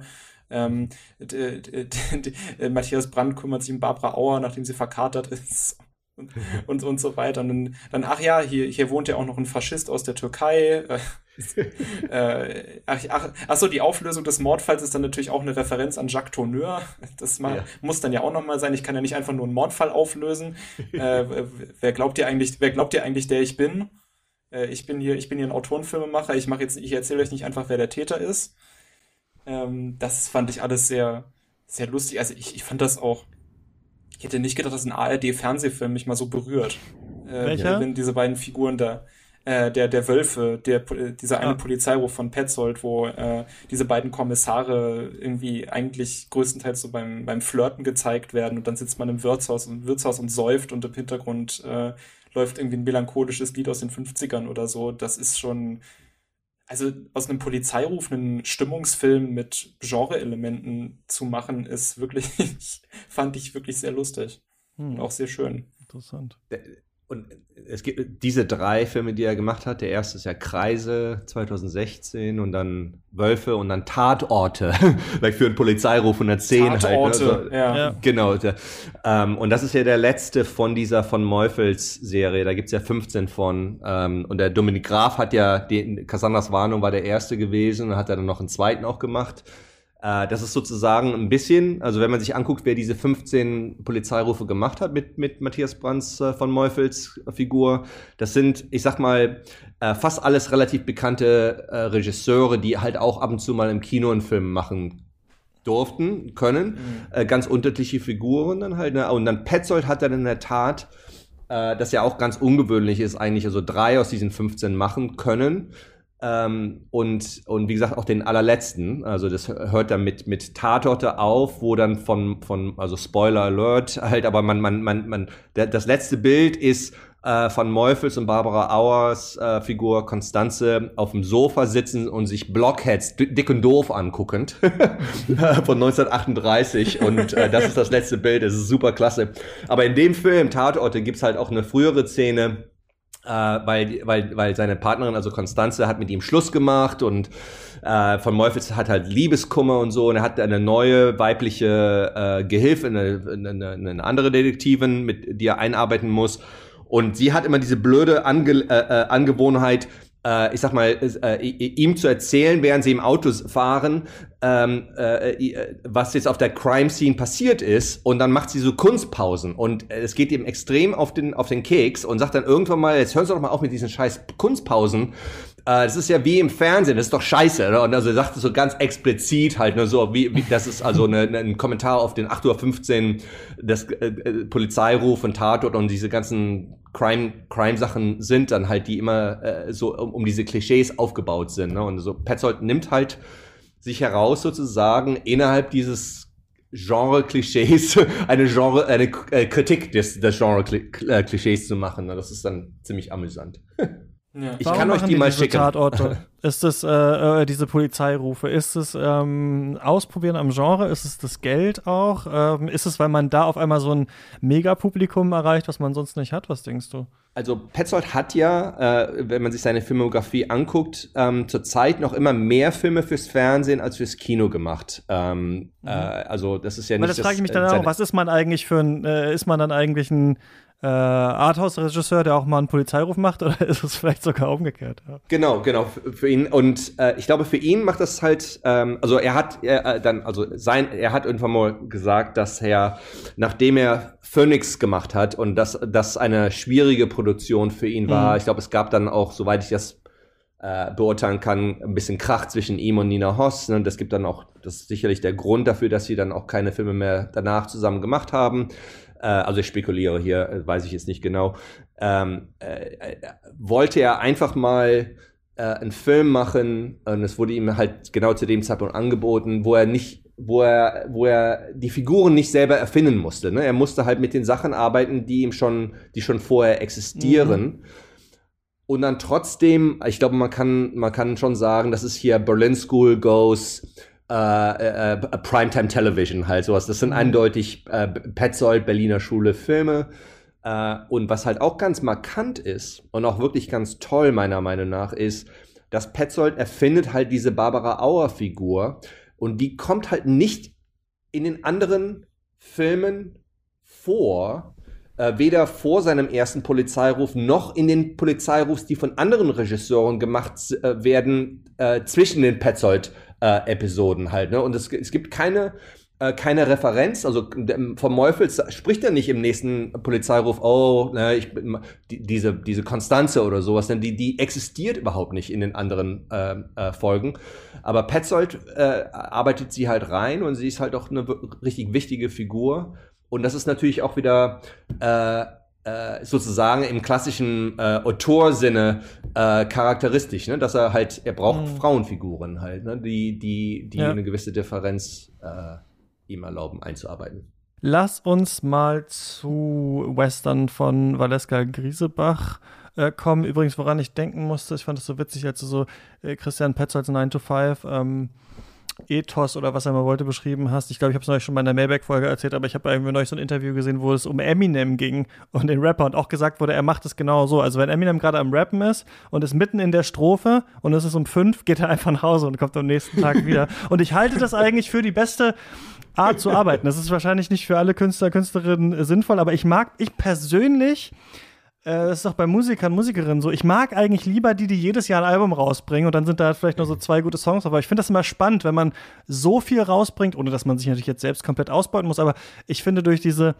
hohe Schlagzahl hat man ja auch nicht dann zehn Jahre Zeit für den einen Film oder sowas. Dadurch kommen da manchmal interessante Sachen raus. Also man erkennt viel stärker, was ist die Variation, was ist neu, was muss er oder sie auch so machen. Also finde ich gerade bei Filmemachern, die so viel gemacht haben, da merkt man immer, er muss irgendwie dieses eine Thema, ist irgendwie immer drin, ob er oder sie das will oder nicht. Ich mag das eigentlich ganz gerne, wenn Leute äh, das machen, aber es kommt natürlich auch darauf an, hat man die Chance. Ne? Also hat man überhaupt ja. äh, die finanziellen Mittel, äh, so viele äh, Filme zu machen oder nicht. Aber ich finde es eigentlich immer äh, ganz gut, wobei es natürlich auch was für sich hat, wenn jemand dann nach 15 Jahren mal wieder zurückkommt mit etwas. Aber ich frage mich dann immer, was haben die Leute in der Zwischenzeit äh, gemacht? Aber äh, ja, was machen die Berliner Schule-Leute, wenn sie acht Jahre keinen Film rausbringen? Sucht man da die Förderung sich oder ist man vielleicht ja. gar nicht so daran interessiert, so viel zu drehen?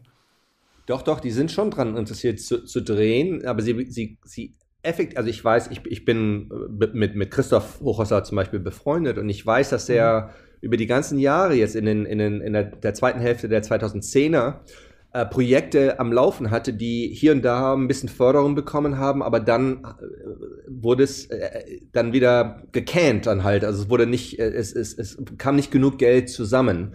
Äh, ich glaube, das mhm. hat, das ist für viele der Fall. Und in der Zwischenzeit unterrichten sie halt, ne? Also äh, an den verschiedenen deutschen Filmhochschulen. Ja. Also fast alle von, von ihnen, außer Petzold, sind ah, so als, als?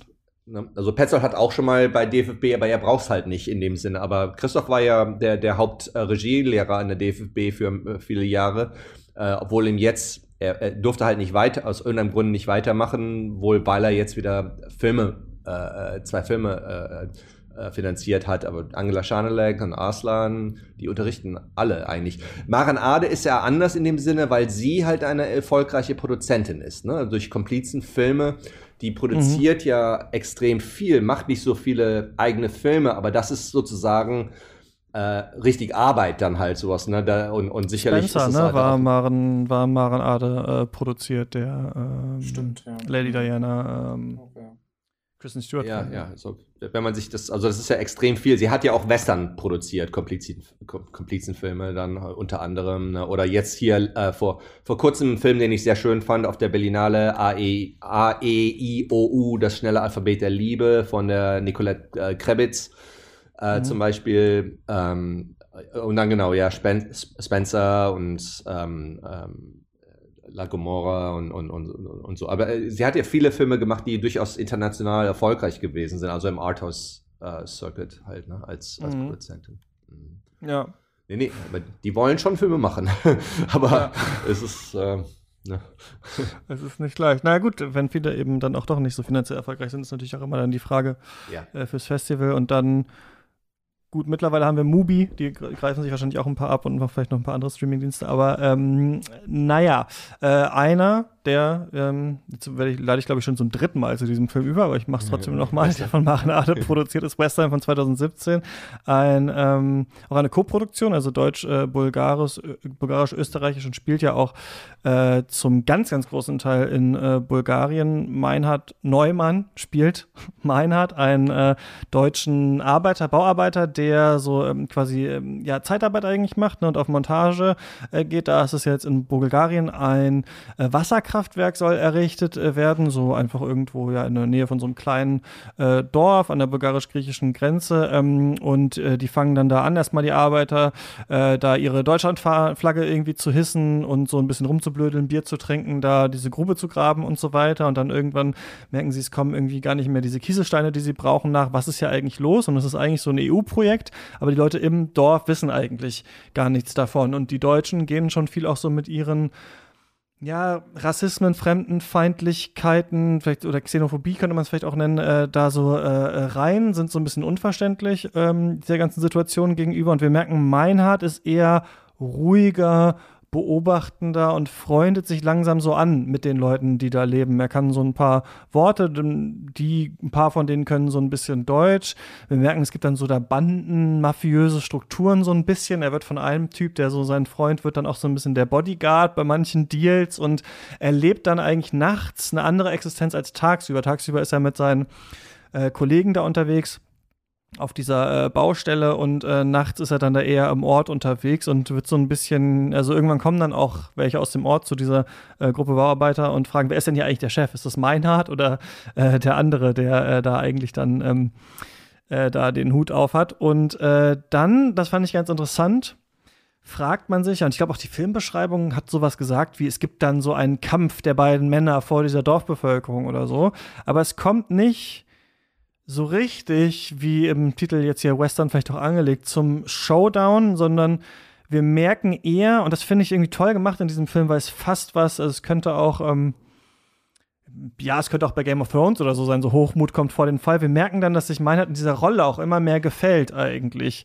Und mhm. er auch immer selber dann, an, obwohl er eigentlich der Feinfühligere vielleicht war, also anfängt zu Grenzen zu überschreiten. Er hat dann was mit einer Frau auch in dem Dorf, das gefällt den Männern da nicht so richtig. Und dann ist so ein bisschen die Frage, was ist jetzt hier eigentlich seine Rolle? Also will er nur vermitteln? Will er in dieser anderen Gesellschaft aufgehen? ist er zwischen diesen beiden Welten und am Ende gibt es dann halt so eine Tanzszene, bei der er sich dann anscheinend entscheidet, doch noch mal ähm, es zu versuchen, dann doch jetzt hier so die Fronten zu wechseln. Also wir haben ja auch so eine Art Zwischenraum mit interessanten Ort, den wir sonst nicht so oft im Kino sehen, aber hier stärker zwischen zwei Bevölkerungen und Kulturen eigentlich ausgerichtet als in den mh, anderen Filmen, die wir heute besprechen, auf jeden Fall von der Berliner Schule oder den ich gesehen habe. Ähm, mir hat das sehr gut gefallen. Jan-Erik, wie fandst du das?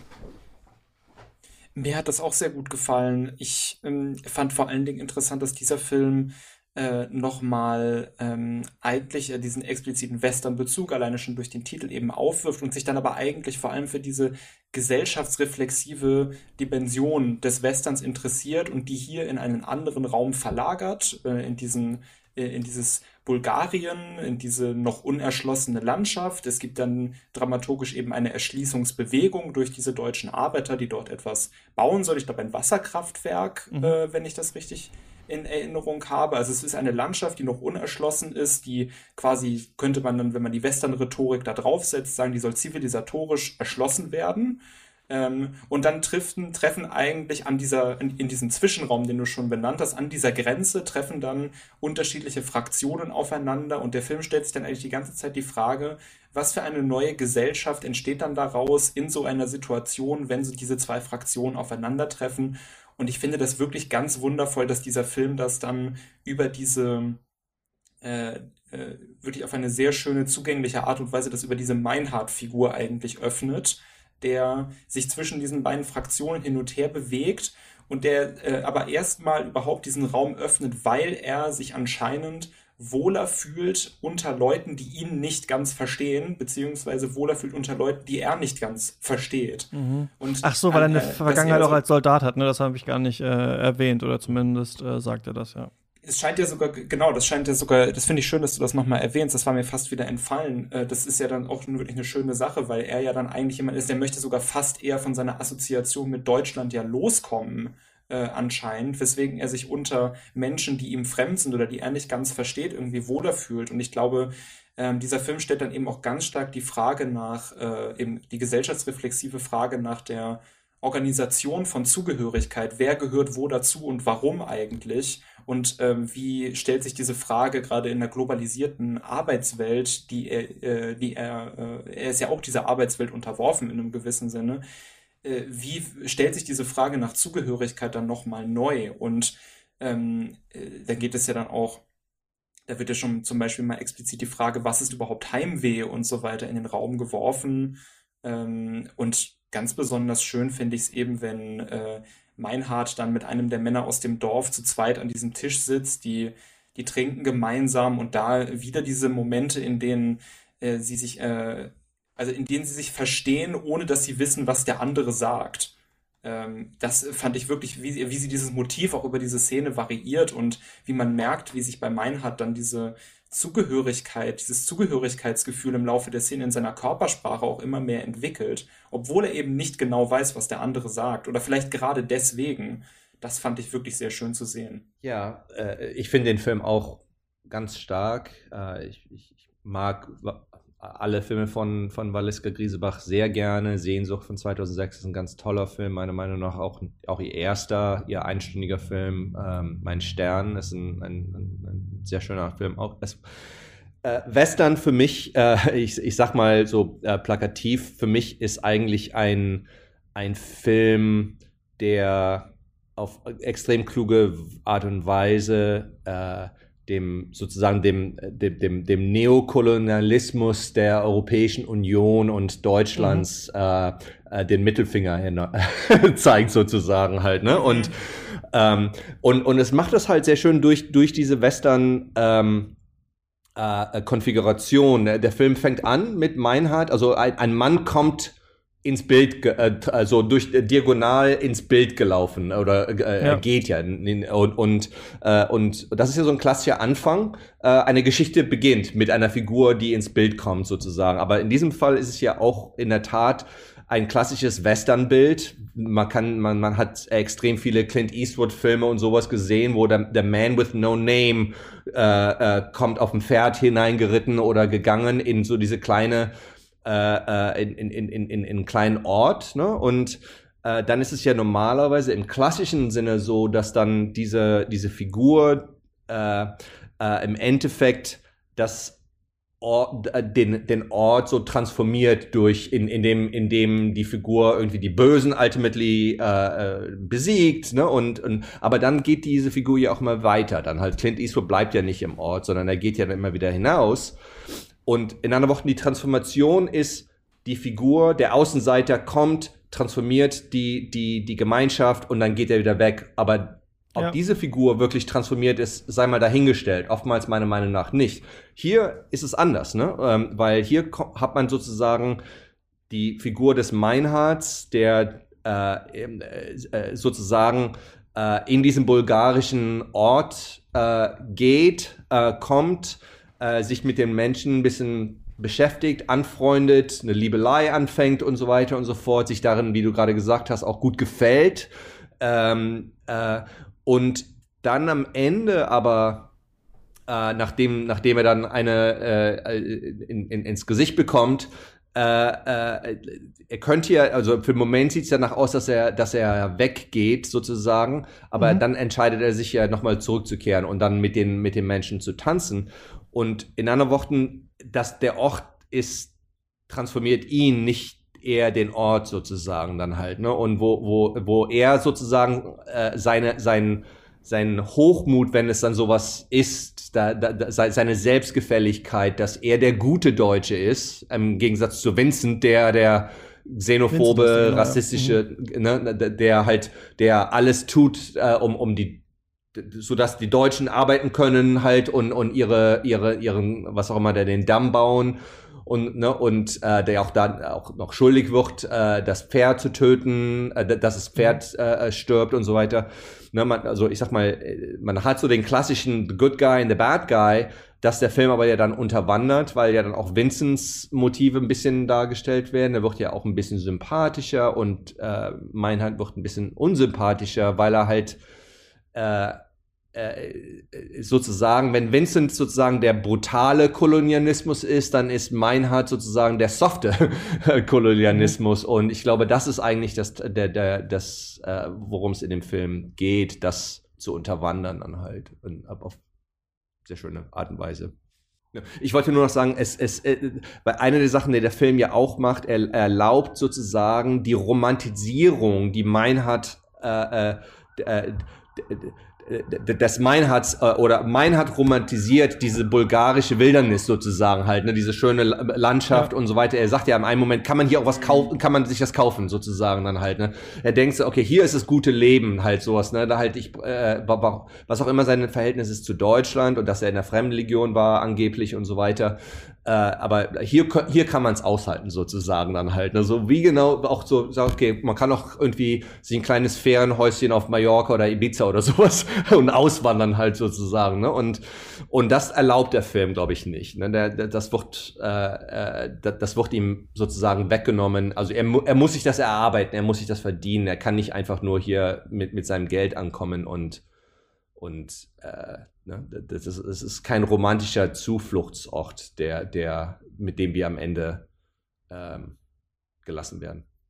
Stimmt, das finde ich ganz gut, wie du das beschreibst, diesen Blick, dass er dann am Ende dann nochmal hingeht, um sich dann, also das ist, es ist, wir sehen ihn ja zum ersten Mal, glaube ich, so richtig tanzen, aber es wirkt schon wie so eine Art Unterordnen, ja, tatsächlich, als hätte er irgendwie was verstanden und das finde ich auch ganz schön, wie es so aufgebaut wird, sowieso, wie wir so diesen Typ, also am Anfang sehen wir ja noch, wie die da in dieser Jugendherberge rumhängen, diese ja. ähm, Zeitarbeiter oder äh, was genau äh, das ist. Und da ist auch so, die, ja, wir fahren jetzt nach Bulgarien, so jeder, der sich einen Schlüssel nimmt, kann mitkommen, so ungefähr. Und dann so, ja, was wollten die in Bulgarien und sowas. Ich finde, dass der Film auch stärker als die anderen, die ich gesehen habe, in so Richtung Milieustudie geht, was mir aber sehr gut gefallen hat ja eigentlich. Also gerade wie diese Männer miteinander sprechen und sowas auch wieder. Ich will jetzt nicht immer damit kommen, aber äh, auch wieder starke Erinnerungen hatte ich an meine Kindheit, an meinen äh, Großvater, der war viel halt in der ähm, DDR damals auf Montage, ich glaube auch in äh, Bulgarien und sowas, hatte da viele ähm, ähm, Baustellen betreut und sowas. Und ähm, mein Vater hat auch viel unterwegs gewesen und da diese Männerfreundschaften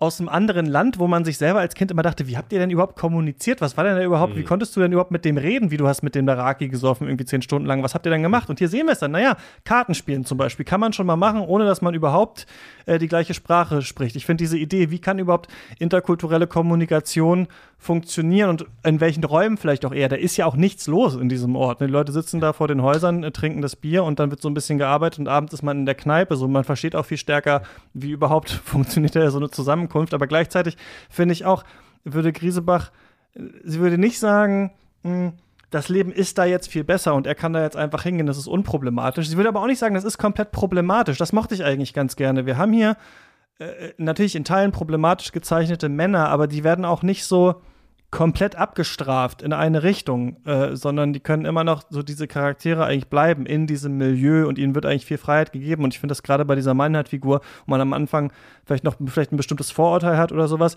der wächst einem richtig ans Herz, bis man ihn dann wieder so ein bisschen abstößt. Das finde ich ganz interessant äh, gemacht von dem Film.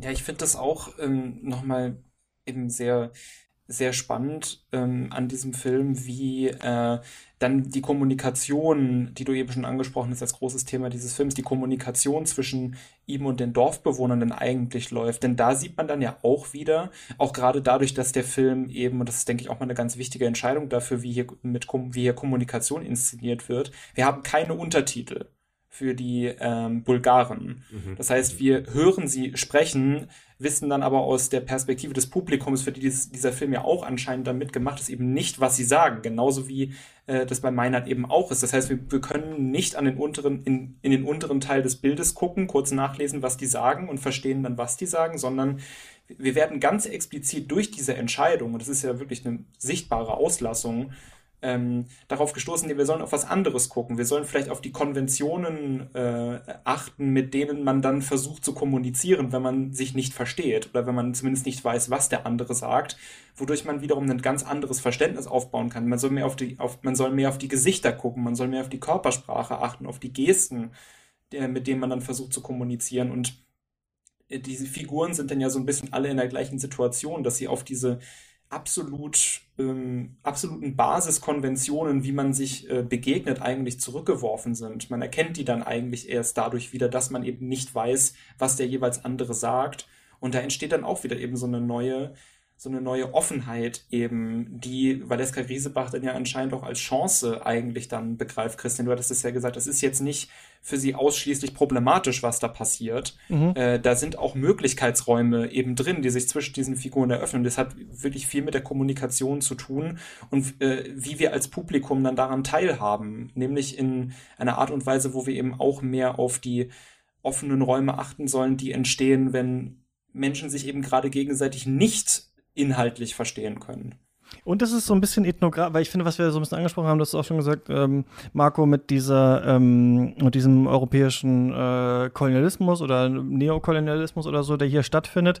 Es ist aber ganz interessant, dass die ja, also da haben wir auch so ein bisschen den entfremdeten Arbeiter. Eigentlich versteht ja niemand so richtig hier, was genau hier das Projekt ist. Also die Deutschen denken ja, sie bringen jetzt den Einheimischen da das Wasser so ungefähr durch dieses Wasserkraftwerk von der EU. Aber das sind ja auch wiederum nur so Vertragsarbeiter, die da eigentlich hinkommen und das irgendwie umsetzen müssen. Also ich finde, das ist auch nochmal so ein bisschen radikal, dass halt so ein heeres EU-Projekt, was ne, irgendwo in Brüssel sich jemand ausgedacht hat, so dann dafür führt, dass irgendein so Dorf das Wasser abgegraben wird und noch da ähm, rassistisch äh, gesprochen wird und sich ähm, sexistisch verhalten wird und so weiter. Das alles da so auch mit äh, so stattfindet, finde ich ganz interessant und dass gleichzeitig trotzdem so ein bisschen eine Art Ausweg, halt nicht nur diese Kommunikation, sondern fast dieser ethnografische Ansatz von Meinhard auch erstmal einfach da zu sein. Ne? Also er steht ja auch erstmal auch nur viel rum und hört sich das einfach nur an und ist erstmal einfach nur anwesend. Also rennt quasi nicht direkt mit einem geäußerten Vorurteil rein, sondern ist erstmal so, so ein bisschen da. Ne? Dieses Schweigen, was wir schon in den Filmen so ein bisschen besprochen haben, das fand ich hier ganz interessant,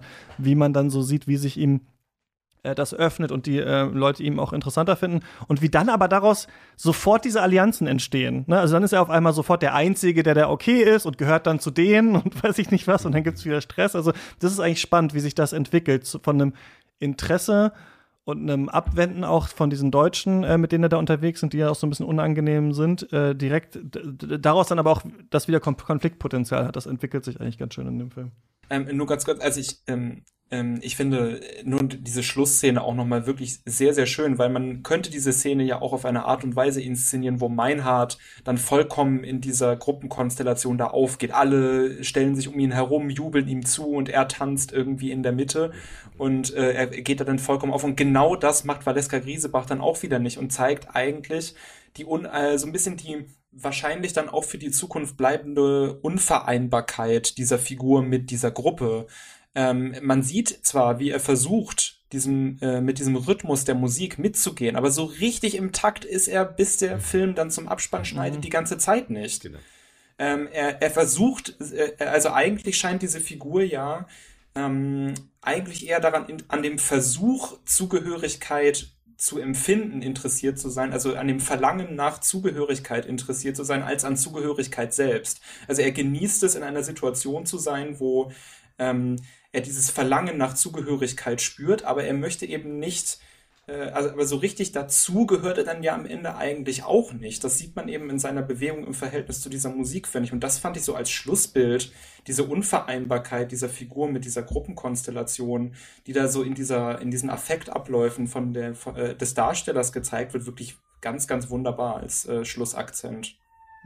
Ja, äh, finde ich auch, äh, dass dass das Schlussbild da äh, ganz stark ist, weil es halt über Körperlichkeit kommuniziert wird dann. Ne? Und man hat dann sozusagen verschiedene Körperlichkeiten, wo dann auch irgendwie Geschichte in die Körper eingeschrieben ist. Der Deutsche, der, der, und vielleicht ist es ein bisschen zu klischeehaft, aber ich glaube nicht, dass es eher meine Beschreibung als das Bild selber, das klischeehaft ist, der, so der, der etwas äh, steifere deutsche Körper halt sowas ne, im Klischee-Sinne und äh, er, er, er kann nicht so ein, ohne weiteres tanzen wie die Bulgaren in, in dem Dorf tanzen, weil die Bulgaren in dem Dorf haben, die, die tanzen immer, die kennen nichts anderes sozusagen. Halt, ne, das ist, was die Dorfgemeinschaft ausmacht. Man, man, man begreift, dass sie diese Feste feiern äh, und äh, wie du gerade gesagt hast, es gibt da ja nicht viel zu tun. So, man trifft sich halt und man hat ein Bier und, und, und, und sozusagen Picknick, jeder bringt was und man hört sich diese spezielle Art von Musik an, zu der man halt auf eine gewisse Art und Weise tanzt. Und das kann man nicht so einfach, wenn man das nicht sozusagen mit, mit in die Wiege gelegt äh, wo, äh, worden ist, wo man das dann über Jahre immer wieder sozusagen zu dieser Musik tanzt. Er kann es nicht, er versucht's, und es äh, äh, ist halt für mich auch sehr schön, dass der Film ihm es nicht erlaubt, so, sofort mitzuschwingen sozusagen, sondern halt, dass, mhm. dass, dass er ein bisschen äh, äh, sozusagen äh, aus dem Rhythmus draußen ist, äh, dass er nicht richtig mitklatscht, dass er die seine Arme nicht genau zum richtigen Zeitpunkt hebt und so weiter. Aber er versucht es. Ne? Und das ist, glaube ich, auch wichtig, dass der mhm. Film ist oder sagt, okay, er hat jetzt kapiert, er kann jetzt hier nicht auf, äh, äh den, den, auf, auf, auf den großen Macker machen, dass er hier als Deutscher, der jetzt sich hier ein bisschen auf die andere, auf die anderen eingelassen hat, dass er, dass er deswegen schon dazugehört. Ähm, sondern er muss sich das sozusagen verdienen, erarbeiten und vielleicht auch nicht zuletzt, weil äh, und das macht der Film ja auch ganz schön, äh, dass er das so ein bisschen einarbeitet in, in kleinen äh, Gesprächsfetzen, die schwierige geschichtliche, äh, so historische äh, ähm, äh, Relation zwischen, zwischen Bulgarien, Griechenland, Deutschland, mhm. zurück zum Zweiten Weltkrieg und sowas, ne, wo, wo äh, wo ihm auf Bulgarisch erstmal ge gesagt wird im, im Chit-Chat, äh, wie toll die Deutschen damals gewesen wären. Sie waren freundlich und waren auch ganz klug, so dass man da diese diese äh, Lampen auf Esel gesetzt hätte, um die griechischen Partisanen äh, äh, äh, zu, zu, zu äh, dazu verleiht, auf die Esel zu schießen und sich dadurch aber mhm. dann halt äh, äh, äh, sichtbar zu machen für die Deutschen, äh, die sie dann abknallen konnten dann halt. Ne? Und in einer Woche, ihm, ihm, ihm, das wird da so ein bisschen Bewunderung den, den Nazis gegenüber so fast dargestellt. Ähm, Valeska Griesebach hat im Interview, äh, das auf der auf der Blu-ray drauf ist, auch gesagt, so dass das äh, ihr tatsächlich so, äh, dass es in ihren ethnografischen Forschung sozusagen äh, in der Tat so ein bisschen äh, äh, passiert ist, dass Leute das in der Tat, die Bulgaren ihr das gesagt hätten, aber dass wenn man sich dann weiter mit ihnen äh, äh, die, die, die, die, die, die Conversation aufrechterhalten hat, dann wurde, äh, wurde es relativ schnell klar, dass die, die, die Haltung gegenüber Deutschland dann doch eine ganz andere ist als diese vermeintliche Bewunderung der, den Deutschen gegenüber. Und das macht der Film, glaube ich, ganz clever halt, dass, dass er halt den vermeintlich Guten, der auch ein bisschen in der Welt herumgekommen ist, der der Welt offener gegenübersteht, Meinhard, im Gegensatz zu Vincent oder den anderen, die dann sofort die deutsche Flagge hießen müssen und sich dann gleich so ein mhm. kleines äh, äh, Little Deutschland bauen in Bulgarien, dass er damit nicht viel am Hut hat äh, oder haben will und trotzdem er auch dem, ich sag mal, dem, dem, äh, dem nicht ganz entkommen kann, halt, ne? Äh, weil, weil das, das in seinem Körper auch drin ist. Gut gesagt, weil das, äh, glaube ich, bei vielen dieser Berliner Schulefilme, wenn ich jetzt nochmal so drauf zurückblicke, so ein bisschen die Frage ist, und das ist auch was, was wir in der deutschen Popmusik so in den letzten 20 Jahren oder sowas auch ganz stark haben, ist immer diese Wegbewegung. So raus, raus aus der Welt. Ich muss raus aus dieser kleinen Stadt. Ich muss irgendwie weg. Heute lassen wir alles hinter uns. Diese, diese eine Nacht. Wir wollen tanzen. Keine Ahnung was. Das ist immer so ein Motiv, was es ganz oft gibt. So diese Idee. Und jetzt muss alles irgendwie äh, hinter uns gelassen äh, lassen werden. Und das ist interessant, dass wir es auch hier wieder so haben. Also wie auch zum Beispiel bei Bungalow oder bei Yella, dass dieser Endpunkt hier ja auch etwas ist, was untypisch wäre. Du gehst auf Montage nach Bulgarien, das sagt uns ja so ein bisschen so, er bleibt jetzt da. Also er will jetzt einer von denen werden. Er lässt es, lässt es jetzt liegen, die eigentliche Sache, wofür er gekommen ist. Ich meinte, er, er meinte das doch, glaube ich, am Anfang. Auf jeden Fall fällt der Satz, ich bin zum Arbeiten hier, so ungefähr. Und äh, dann am Ende vielleicht nicht mehr. Dass immer diese Berliner Schulefilme schon so eine, diese Ausbruchsmöglichkeit mal sehen. Was wäre denn, wenn dann das große Leben in Hannover losgehen würde? Oder was ist denn, wenn sie dann es doch jetzt schafft, nach, nach Paris zu gehen, so ungefähr? Mehr. Aber das ist irgendwie nie einfach. Also es bringt irgendwie nie so richtig die Glückseligkeit oder das war's dann, sondern man ist immer so ein bisschen an die eigene Gesellschaft dann doch gekettet und also an die eigene Kultur und so ein bisschen oder vielleicht an die eigenen Vorurteile oder sowas, ne? So wie sich, wie auch der Mann Jella immer wieder heimsucht und sowas. Und so die Frage ist, kommt sie davon eigentlich so, kann sie sich davon emanzipieren oder nicht? Und das finde ich irgendwie ganz interessant in diesem Film, weil auch ja Meinhard vor allem für uns, und das ist eigentlich clever gemacht, so toll wirkt am Anfang, weil er nicht so scheiße ist wie die anderen, halt so, die da sind. Ne? Also, weil die ja offensichtlich so als Gegenmasse etabliert werden. Und dann finden wir das irgendwie gar nicht so schlimm, dass er halt Soldat war und sonst was, aber was er da genau gemacht hat und sowas, ähm, da fragen wir dann auch nicht. Und das ist, scheint immer so, ja, ist dieser dieser Ausreißmoment ist immer angedeutet oder wird so ein bisschen durchexerziert, aber es ist nie einer, äh, der dann ja zum, zum Happy End irgendwie am Ende führt, so, ne? Wie normalerweise im deutschen Film. Da fällt man dann ins Meer und dann genau. äh, äh, fällt, man sich, fällt man sich so in die Arme und klar, das war natürlich auch eine Art von, von Kino, die es so gerade um die 2000er rum äh, gab, ne? Diese Roadtrip-Comedy-Filme äh, äh, und so, ja.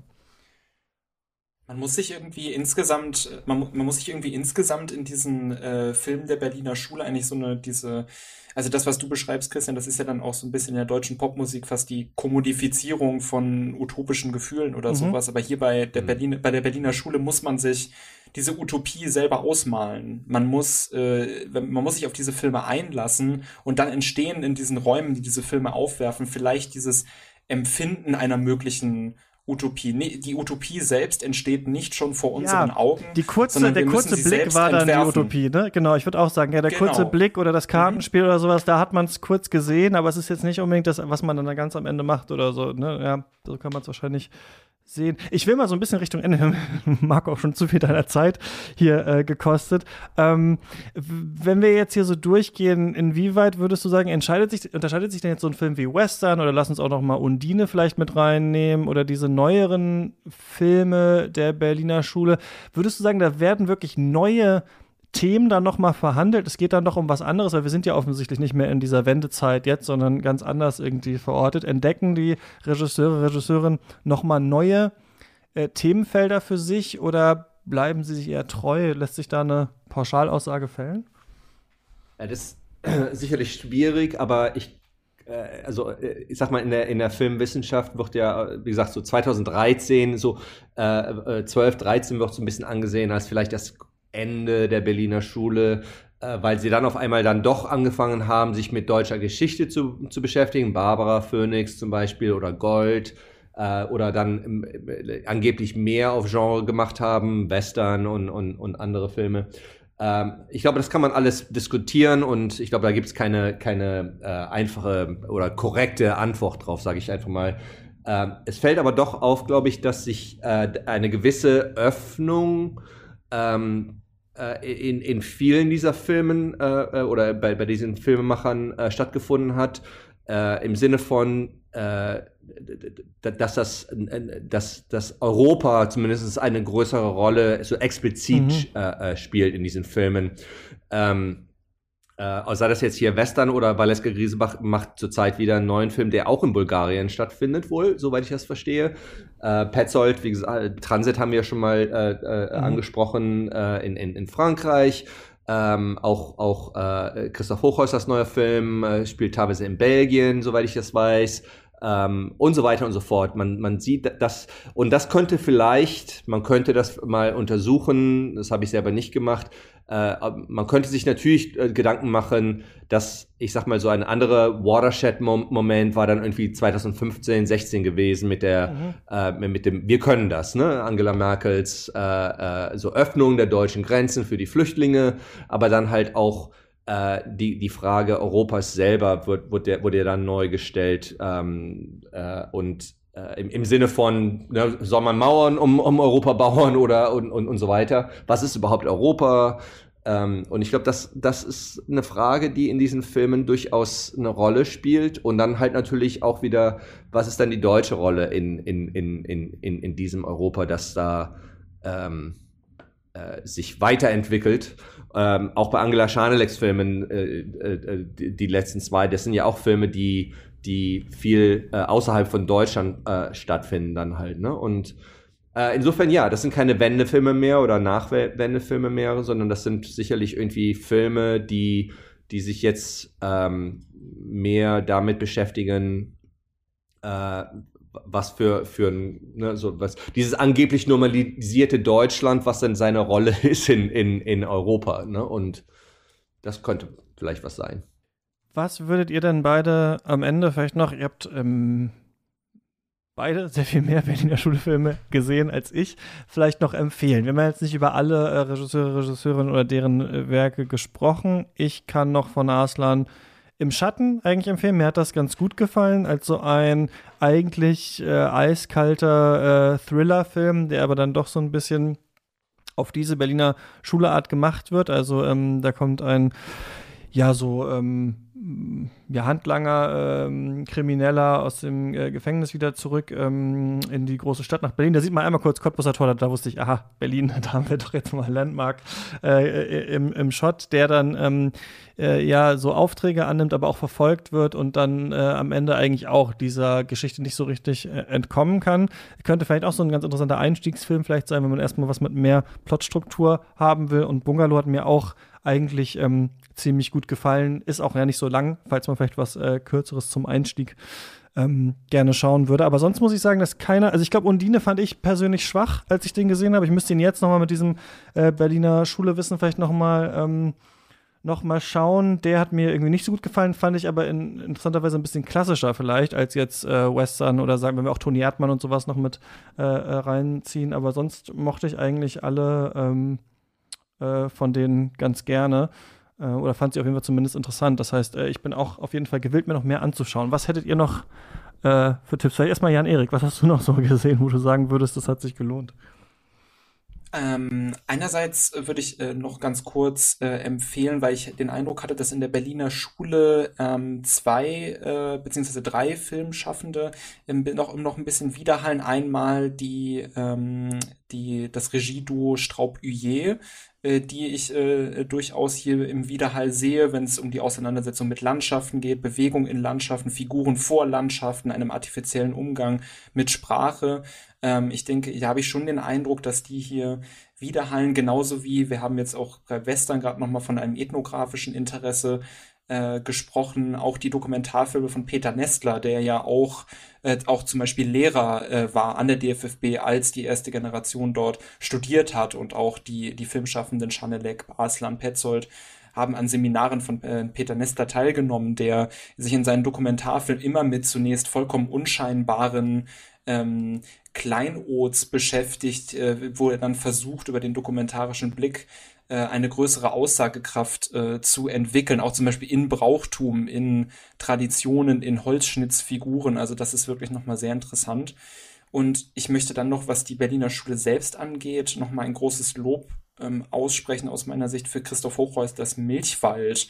Äh, das ist ein Film, der äh, äh, wo es eigentlich darum geht, dass zwei Kinder verloren gehen, eigentlich mehr oder weniger. Wir sehen eigentlich die Parallel, wir sehen Parallelhandlungen, die Eltern auf der Suche nach den Kindern und die Kinder äh, versuchen eigentlich ähm, ähm, wieder nach Hause zu kommen. Also man versucht sich irgendwie wiederzufinden und findet sich aber eigentlich, nachdem man verloren gegangen ist, nie wieder. Und das spielt gleichzeitig dann im deutsch-polnischen Grenzgebiet, das ja auch sehr stark mit Historizität aufgeladen ist, wo es permanent äh, Gewalttätigkeit gab, die so ein bisschen Widerhalt in dieser Konstruktion zwischen den Deutschen und den Polen in diesem Film.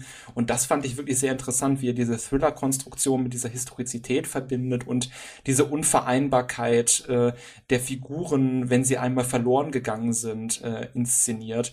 Äh, das fand ich wirklich auch nochmal wirklich hochgradig interessant und für den würde ich neben Bungalow, den ich äh, fast eher als Komödie eigentlich äh, verstanden habe, der äh, wirklich unglaublich lustige Szenen und äh, Dialoge und so weiter hat, wie die dort aufgezogen sind.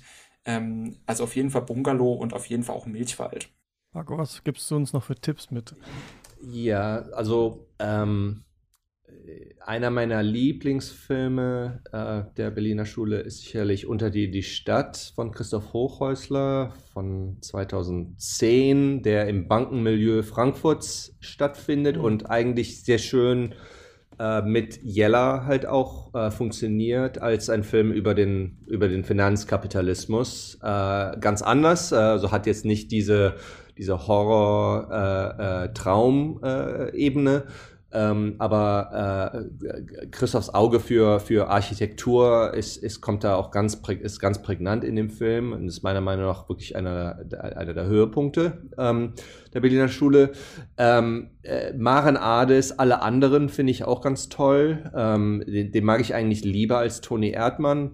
Ähm, alle anderen ähm, ist von was 2009, glaube ich, äh, wenn ich mich richtig erinnere, ihr zweiter Langfilm ähm, mit äh, äh, Birgit mit, äh, äh, Minichmeier und Lars Erdinger, äh, Eidinger. Ähm, und da geht es halt eigentlich um ein, um, um ein Couple, die ihre Beziehung miteinander äh, verhandeln unter, ja, unter Ferienbedingungen. Und äh, wie man ja oftmals äh, selber äh, bitte erfahren muss, äh, sind Ferien, wo man sich immer drauf freut, oftmals dann auch schon gleich Nightmares dann halt, weil man sich ja dann mit sich selbst beschäftigen muss und nicht mehr den Alltag hat, wo man sich ein bisschen aus dem Weg gehen kann. Und das ist, darum geht's in dem Film. Aber es ist halt auch in vielerlei Hinsicht ein Film, ein, ein queerer Film äh, wo dann halt in der Tat äh, Identitätsstrukturen äh, aufbrechen oder sie, sie werden aufgebrochen, oftmals unfreiwillig. Ähm, und äh, es geht auch sehr um, um ich sag mal, um, um, um Peinlichkeit äh, auch. Also man fühlt sich da schon, ähm, wie auch in Maren Ades ersten Filme, äh, Film ähm, ähm, Wald vor lauter Bäumen. Äh, es gibt halt da echt Szenen, wo man eigentlich sich ein bisschen fremdschämt, halt sowas. Ne? Und das wird dann auch so ganz mhm. markant. Äh, und das finde ich ganz toll. Ähm, Thomas Arslan, also im Schatten finde ich halt auch ein super Film und ich freue mich schon auf, auf jetzt auf diese auf diesen zweiten Teil sozusagen oder auf die mhm. auf die Weitererzählung davon.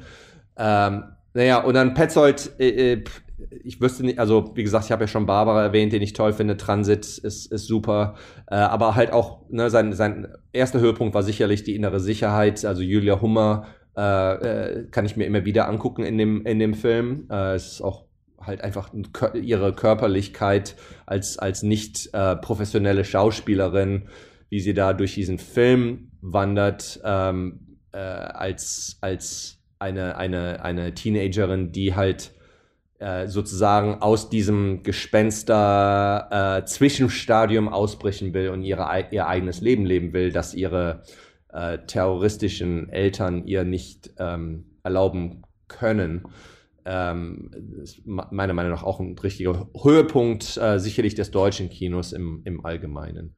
Ähm, so, ja, glaube ich, würde ich mal meine, meine, meine Empfehlungen geben. Und auf jeden Fall noch nur ganz kurz in dem Zuge einmal von Arslan ein schöner Tag äh, fand ich auch ja. ganz, ganz oh, ja. wundervoll. Also das ist ein, ein, ein 70-minütiger Film über eine ähm, äh, Synchronsprecherin in Berlin mit äh, Migrationshintergrund, die wir größtenteils äh, in äh, Gesprächen mit sehr viel Schweigen, bei neuen Begegnungen, bei Bewegung durch den Raum irgendwie begleiten. Und da ergeben sich wirklich ganz, ganz viele enorm berührende Momente, wenn es um Blickstrukturen geht, wenn es um Themen geht, die nicht angesprochen werden, wenn es um äh, auch diese Frage nach äh, Sprache im Alltag eigentlich überhaupt geht. Und äh, das ist wirklich ganz toll. Und ähm, äh, Wolfsburg von Petzold fand ich auch ganz mhm. wirklich überraschend ja. tiefgründig das ist, und dann auch nochmal nachzulesen, okay, Wolfsburg gegründet von den Nationalsozialisten als Produktionsstätte für VW und dann spielt sich da diese melodramatische Handlung mit den ganz großen Liebesgesten und äh, Verwechslungen und Nichterkennen, Momenten des Nichterkennens und so weiter ab. Ähm, das fand ich auch nochmal ganz toll. Sehr gut. Dann ähm, haben wir jetzt auch noch ein paar Tipps gesammelt. Ich werde die unten in die Shownotes äh, reinschreiben. Und ich will vielleicht noch mal sagen, nachdem wir jetzt auch lange diskutiert haben und interpretiert haben und sowas, ich finde eigentlich, diese Berliner Schulefilme sind ähm, eigentlich ganz schöne Heimkinofilme. Ich finde, sich mit ein paar Leuten hinsetzen, so einen Film äh, zu schauen, vielleicht äh, nicht unbedingt, wie wir es jetzt gemacht haben, und du Marco natürlich noch öfter irgendwie äh, äh, fünf am Tag oder sowas. Auch im Festival-Kontext muss ich sagen, gehen die bei mir immer unter. Also wenn ich auf dem Festival so viele Filme miteinander gesehen habe, dann sind immer diese Filme, ja, eine Person irrt durch die Großstadt und dann ist noch irgendwas mit Kapitalismuskritik und am Ende äh, war es ein Traum oder so. Sachen, bei denen ich eher so die Augen äh, verdrehe. Aber jetzt in dieser Vorbereitung mit ein bisschen mehr Ruhe, ähm, das sind schon Filme, wo man so in den Zwischenräumen ein bisschen lesen muss und auch Lust darauf haben muss. Deswegen, ich weiß gar nicht, ob man sich daran so überfressen muss unbedingt. Denn sonst, ich, also ich hatte das Gefühl, die entwickeln eine stärkere Wirkung, äh, wenn man sich mehr einlassen kann, als manchmal irgendwie morgens um neun äh, in der Berlinale, nachdem man noch äh, einen Podcast geschnitten hat, bis nachts um elf oder irgendwie sowas. Deswegen ähm, kann ich nur empfehlen, sich auch diesem Kino nochmal irgendwie zu öffnen. Ähm, ich konnte ja an fast allen irgendwie so ein bisschen gefallen finden. Und ja, danke euch sehr, dass ihr mit mir so lange nochmal durch äh, diese doch auch ein bisschen unklare Filmströmung äh, geschwommen seid. Ja, gern Sehr gerne. Für das Gespräch. Es war sehr schön. Marco, von dir, ähm, wenn man dranbleiben will, was sollte man äh, noch wissen? Mhm. Wahrscheinlich einfach die Bücher äh, im Auge behalten, die als nächstes erscheinen, oder? Ja, also ich bin, zu, wie, äh, ich, ich schreibe zurzeit, äh, leider viel zu lange schon, an einem Buch über die neue Münchner Gruppe, also um Klaus Lemke, Rudolf Thomé, Max Zielmann, Werner Enke, Mai Spilz. Ähm, und äh, das kommt ich schreibe das auf Deutsch. Es wird mein erstes Buch sein, das ich in der Tat auf Deutsch schreibe. Das äh, ist unter Vertrag mit dem Transkript Verlag und hoffentlich kommt es irgendwie spät nächstes Jahr in 2023 raus. Da gibt es auch nochmal eine interessante Verbindung zu der Berliner Schule, weil ähm, Christian Petzold und Thomas Arslan und auch äh, Christoph Hochhäusler sich durchaus mit diesen äh, Filmemachern der Mitte der späten 60er äh, äh, als sie dann in der Tat eine Münchner Gruppe äh, darstellten, sich beschäftigt haben. Sie haben kleine Texte zu ihnen mhm. geschrieben oder durchaus auch Podiumsgespräche mit Lemke zum Beispiel gemacht, der ja vor kurzem gestorben ist. Ähm, und äh, es gibt da, glaube ich, auch durchaus äh, äh, ästhetische Affinitäten. Äh, und da äh, über diese Gruppe kennen wir halt auch noch gar nicht, äh, oder sie ist ja auch verloren gegangen sozusagen, ähm, außer aus in extrem cineastischen Liebhaberkreisen sozusagen. Ähm, und das ist das Projekt, das ich, das ist mein Hauptprojekt zurzeit, äh, das ich, das ich fertigstellen will und muss. Super, wir sind sehr gespannt. Äh, eventuell auch mal ein Thema für eine Folge. Bist herzlich wieder eingeladen, gerne uns äh, was dazu zu erzählen. Und genau, äh, dann bis zum nächsten Mal. Viel Spaß äh, beim Berliner Schule Filme aufhören, äh, aufholen. Tschüss. Tschüss. Tschüss.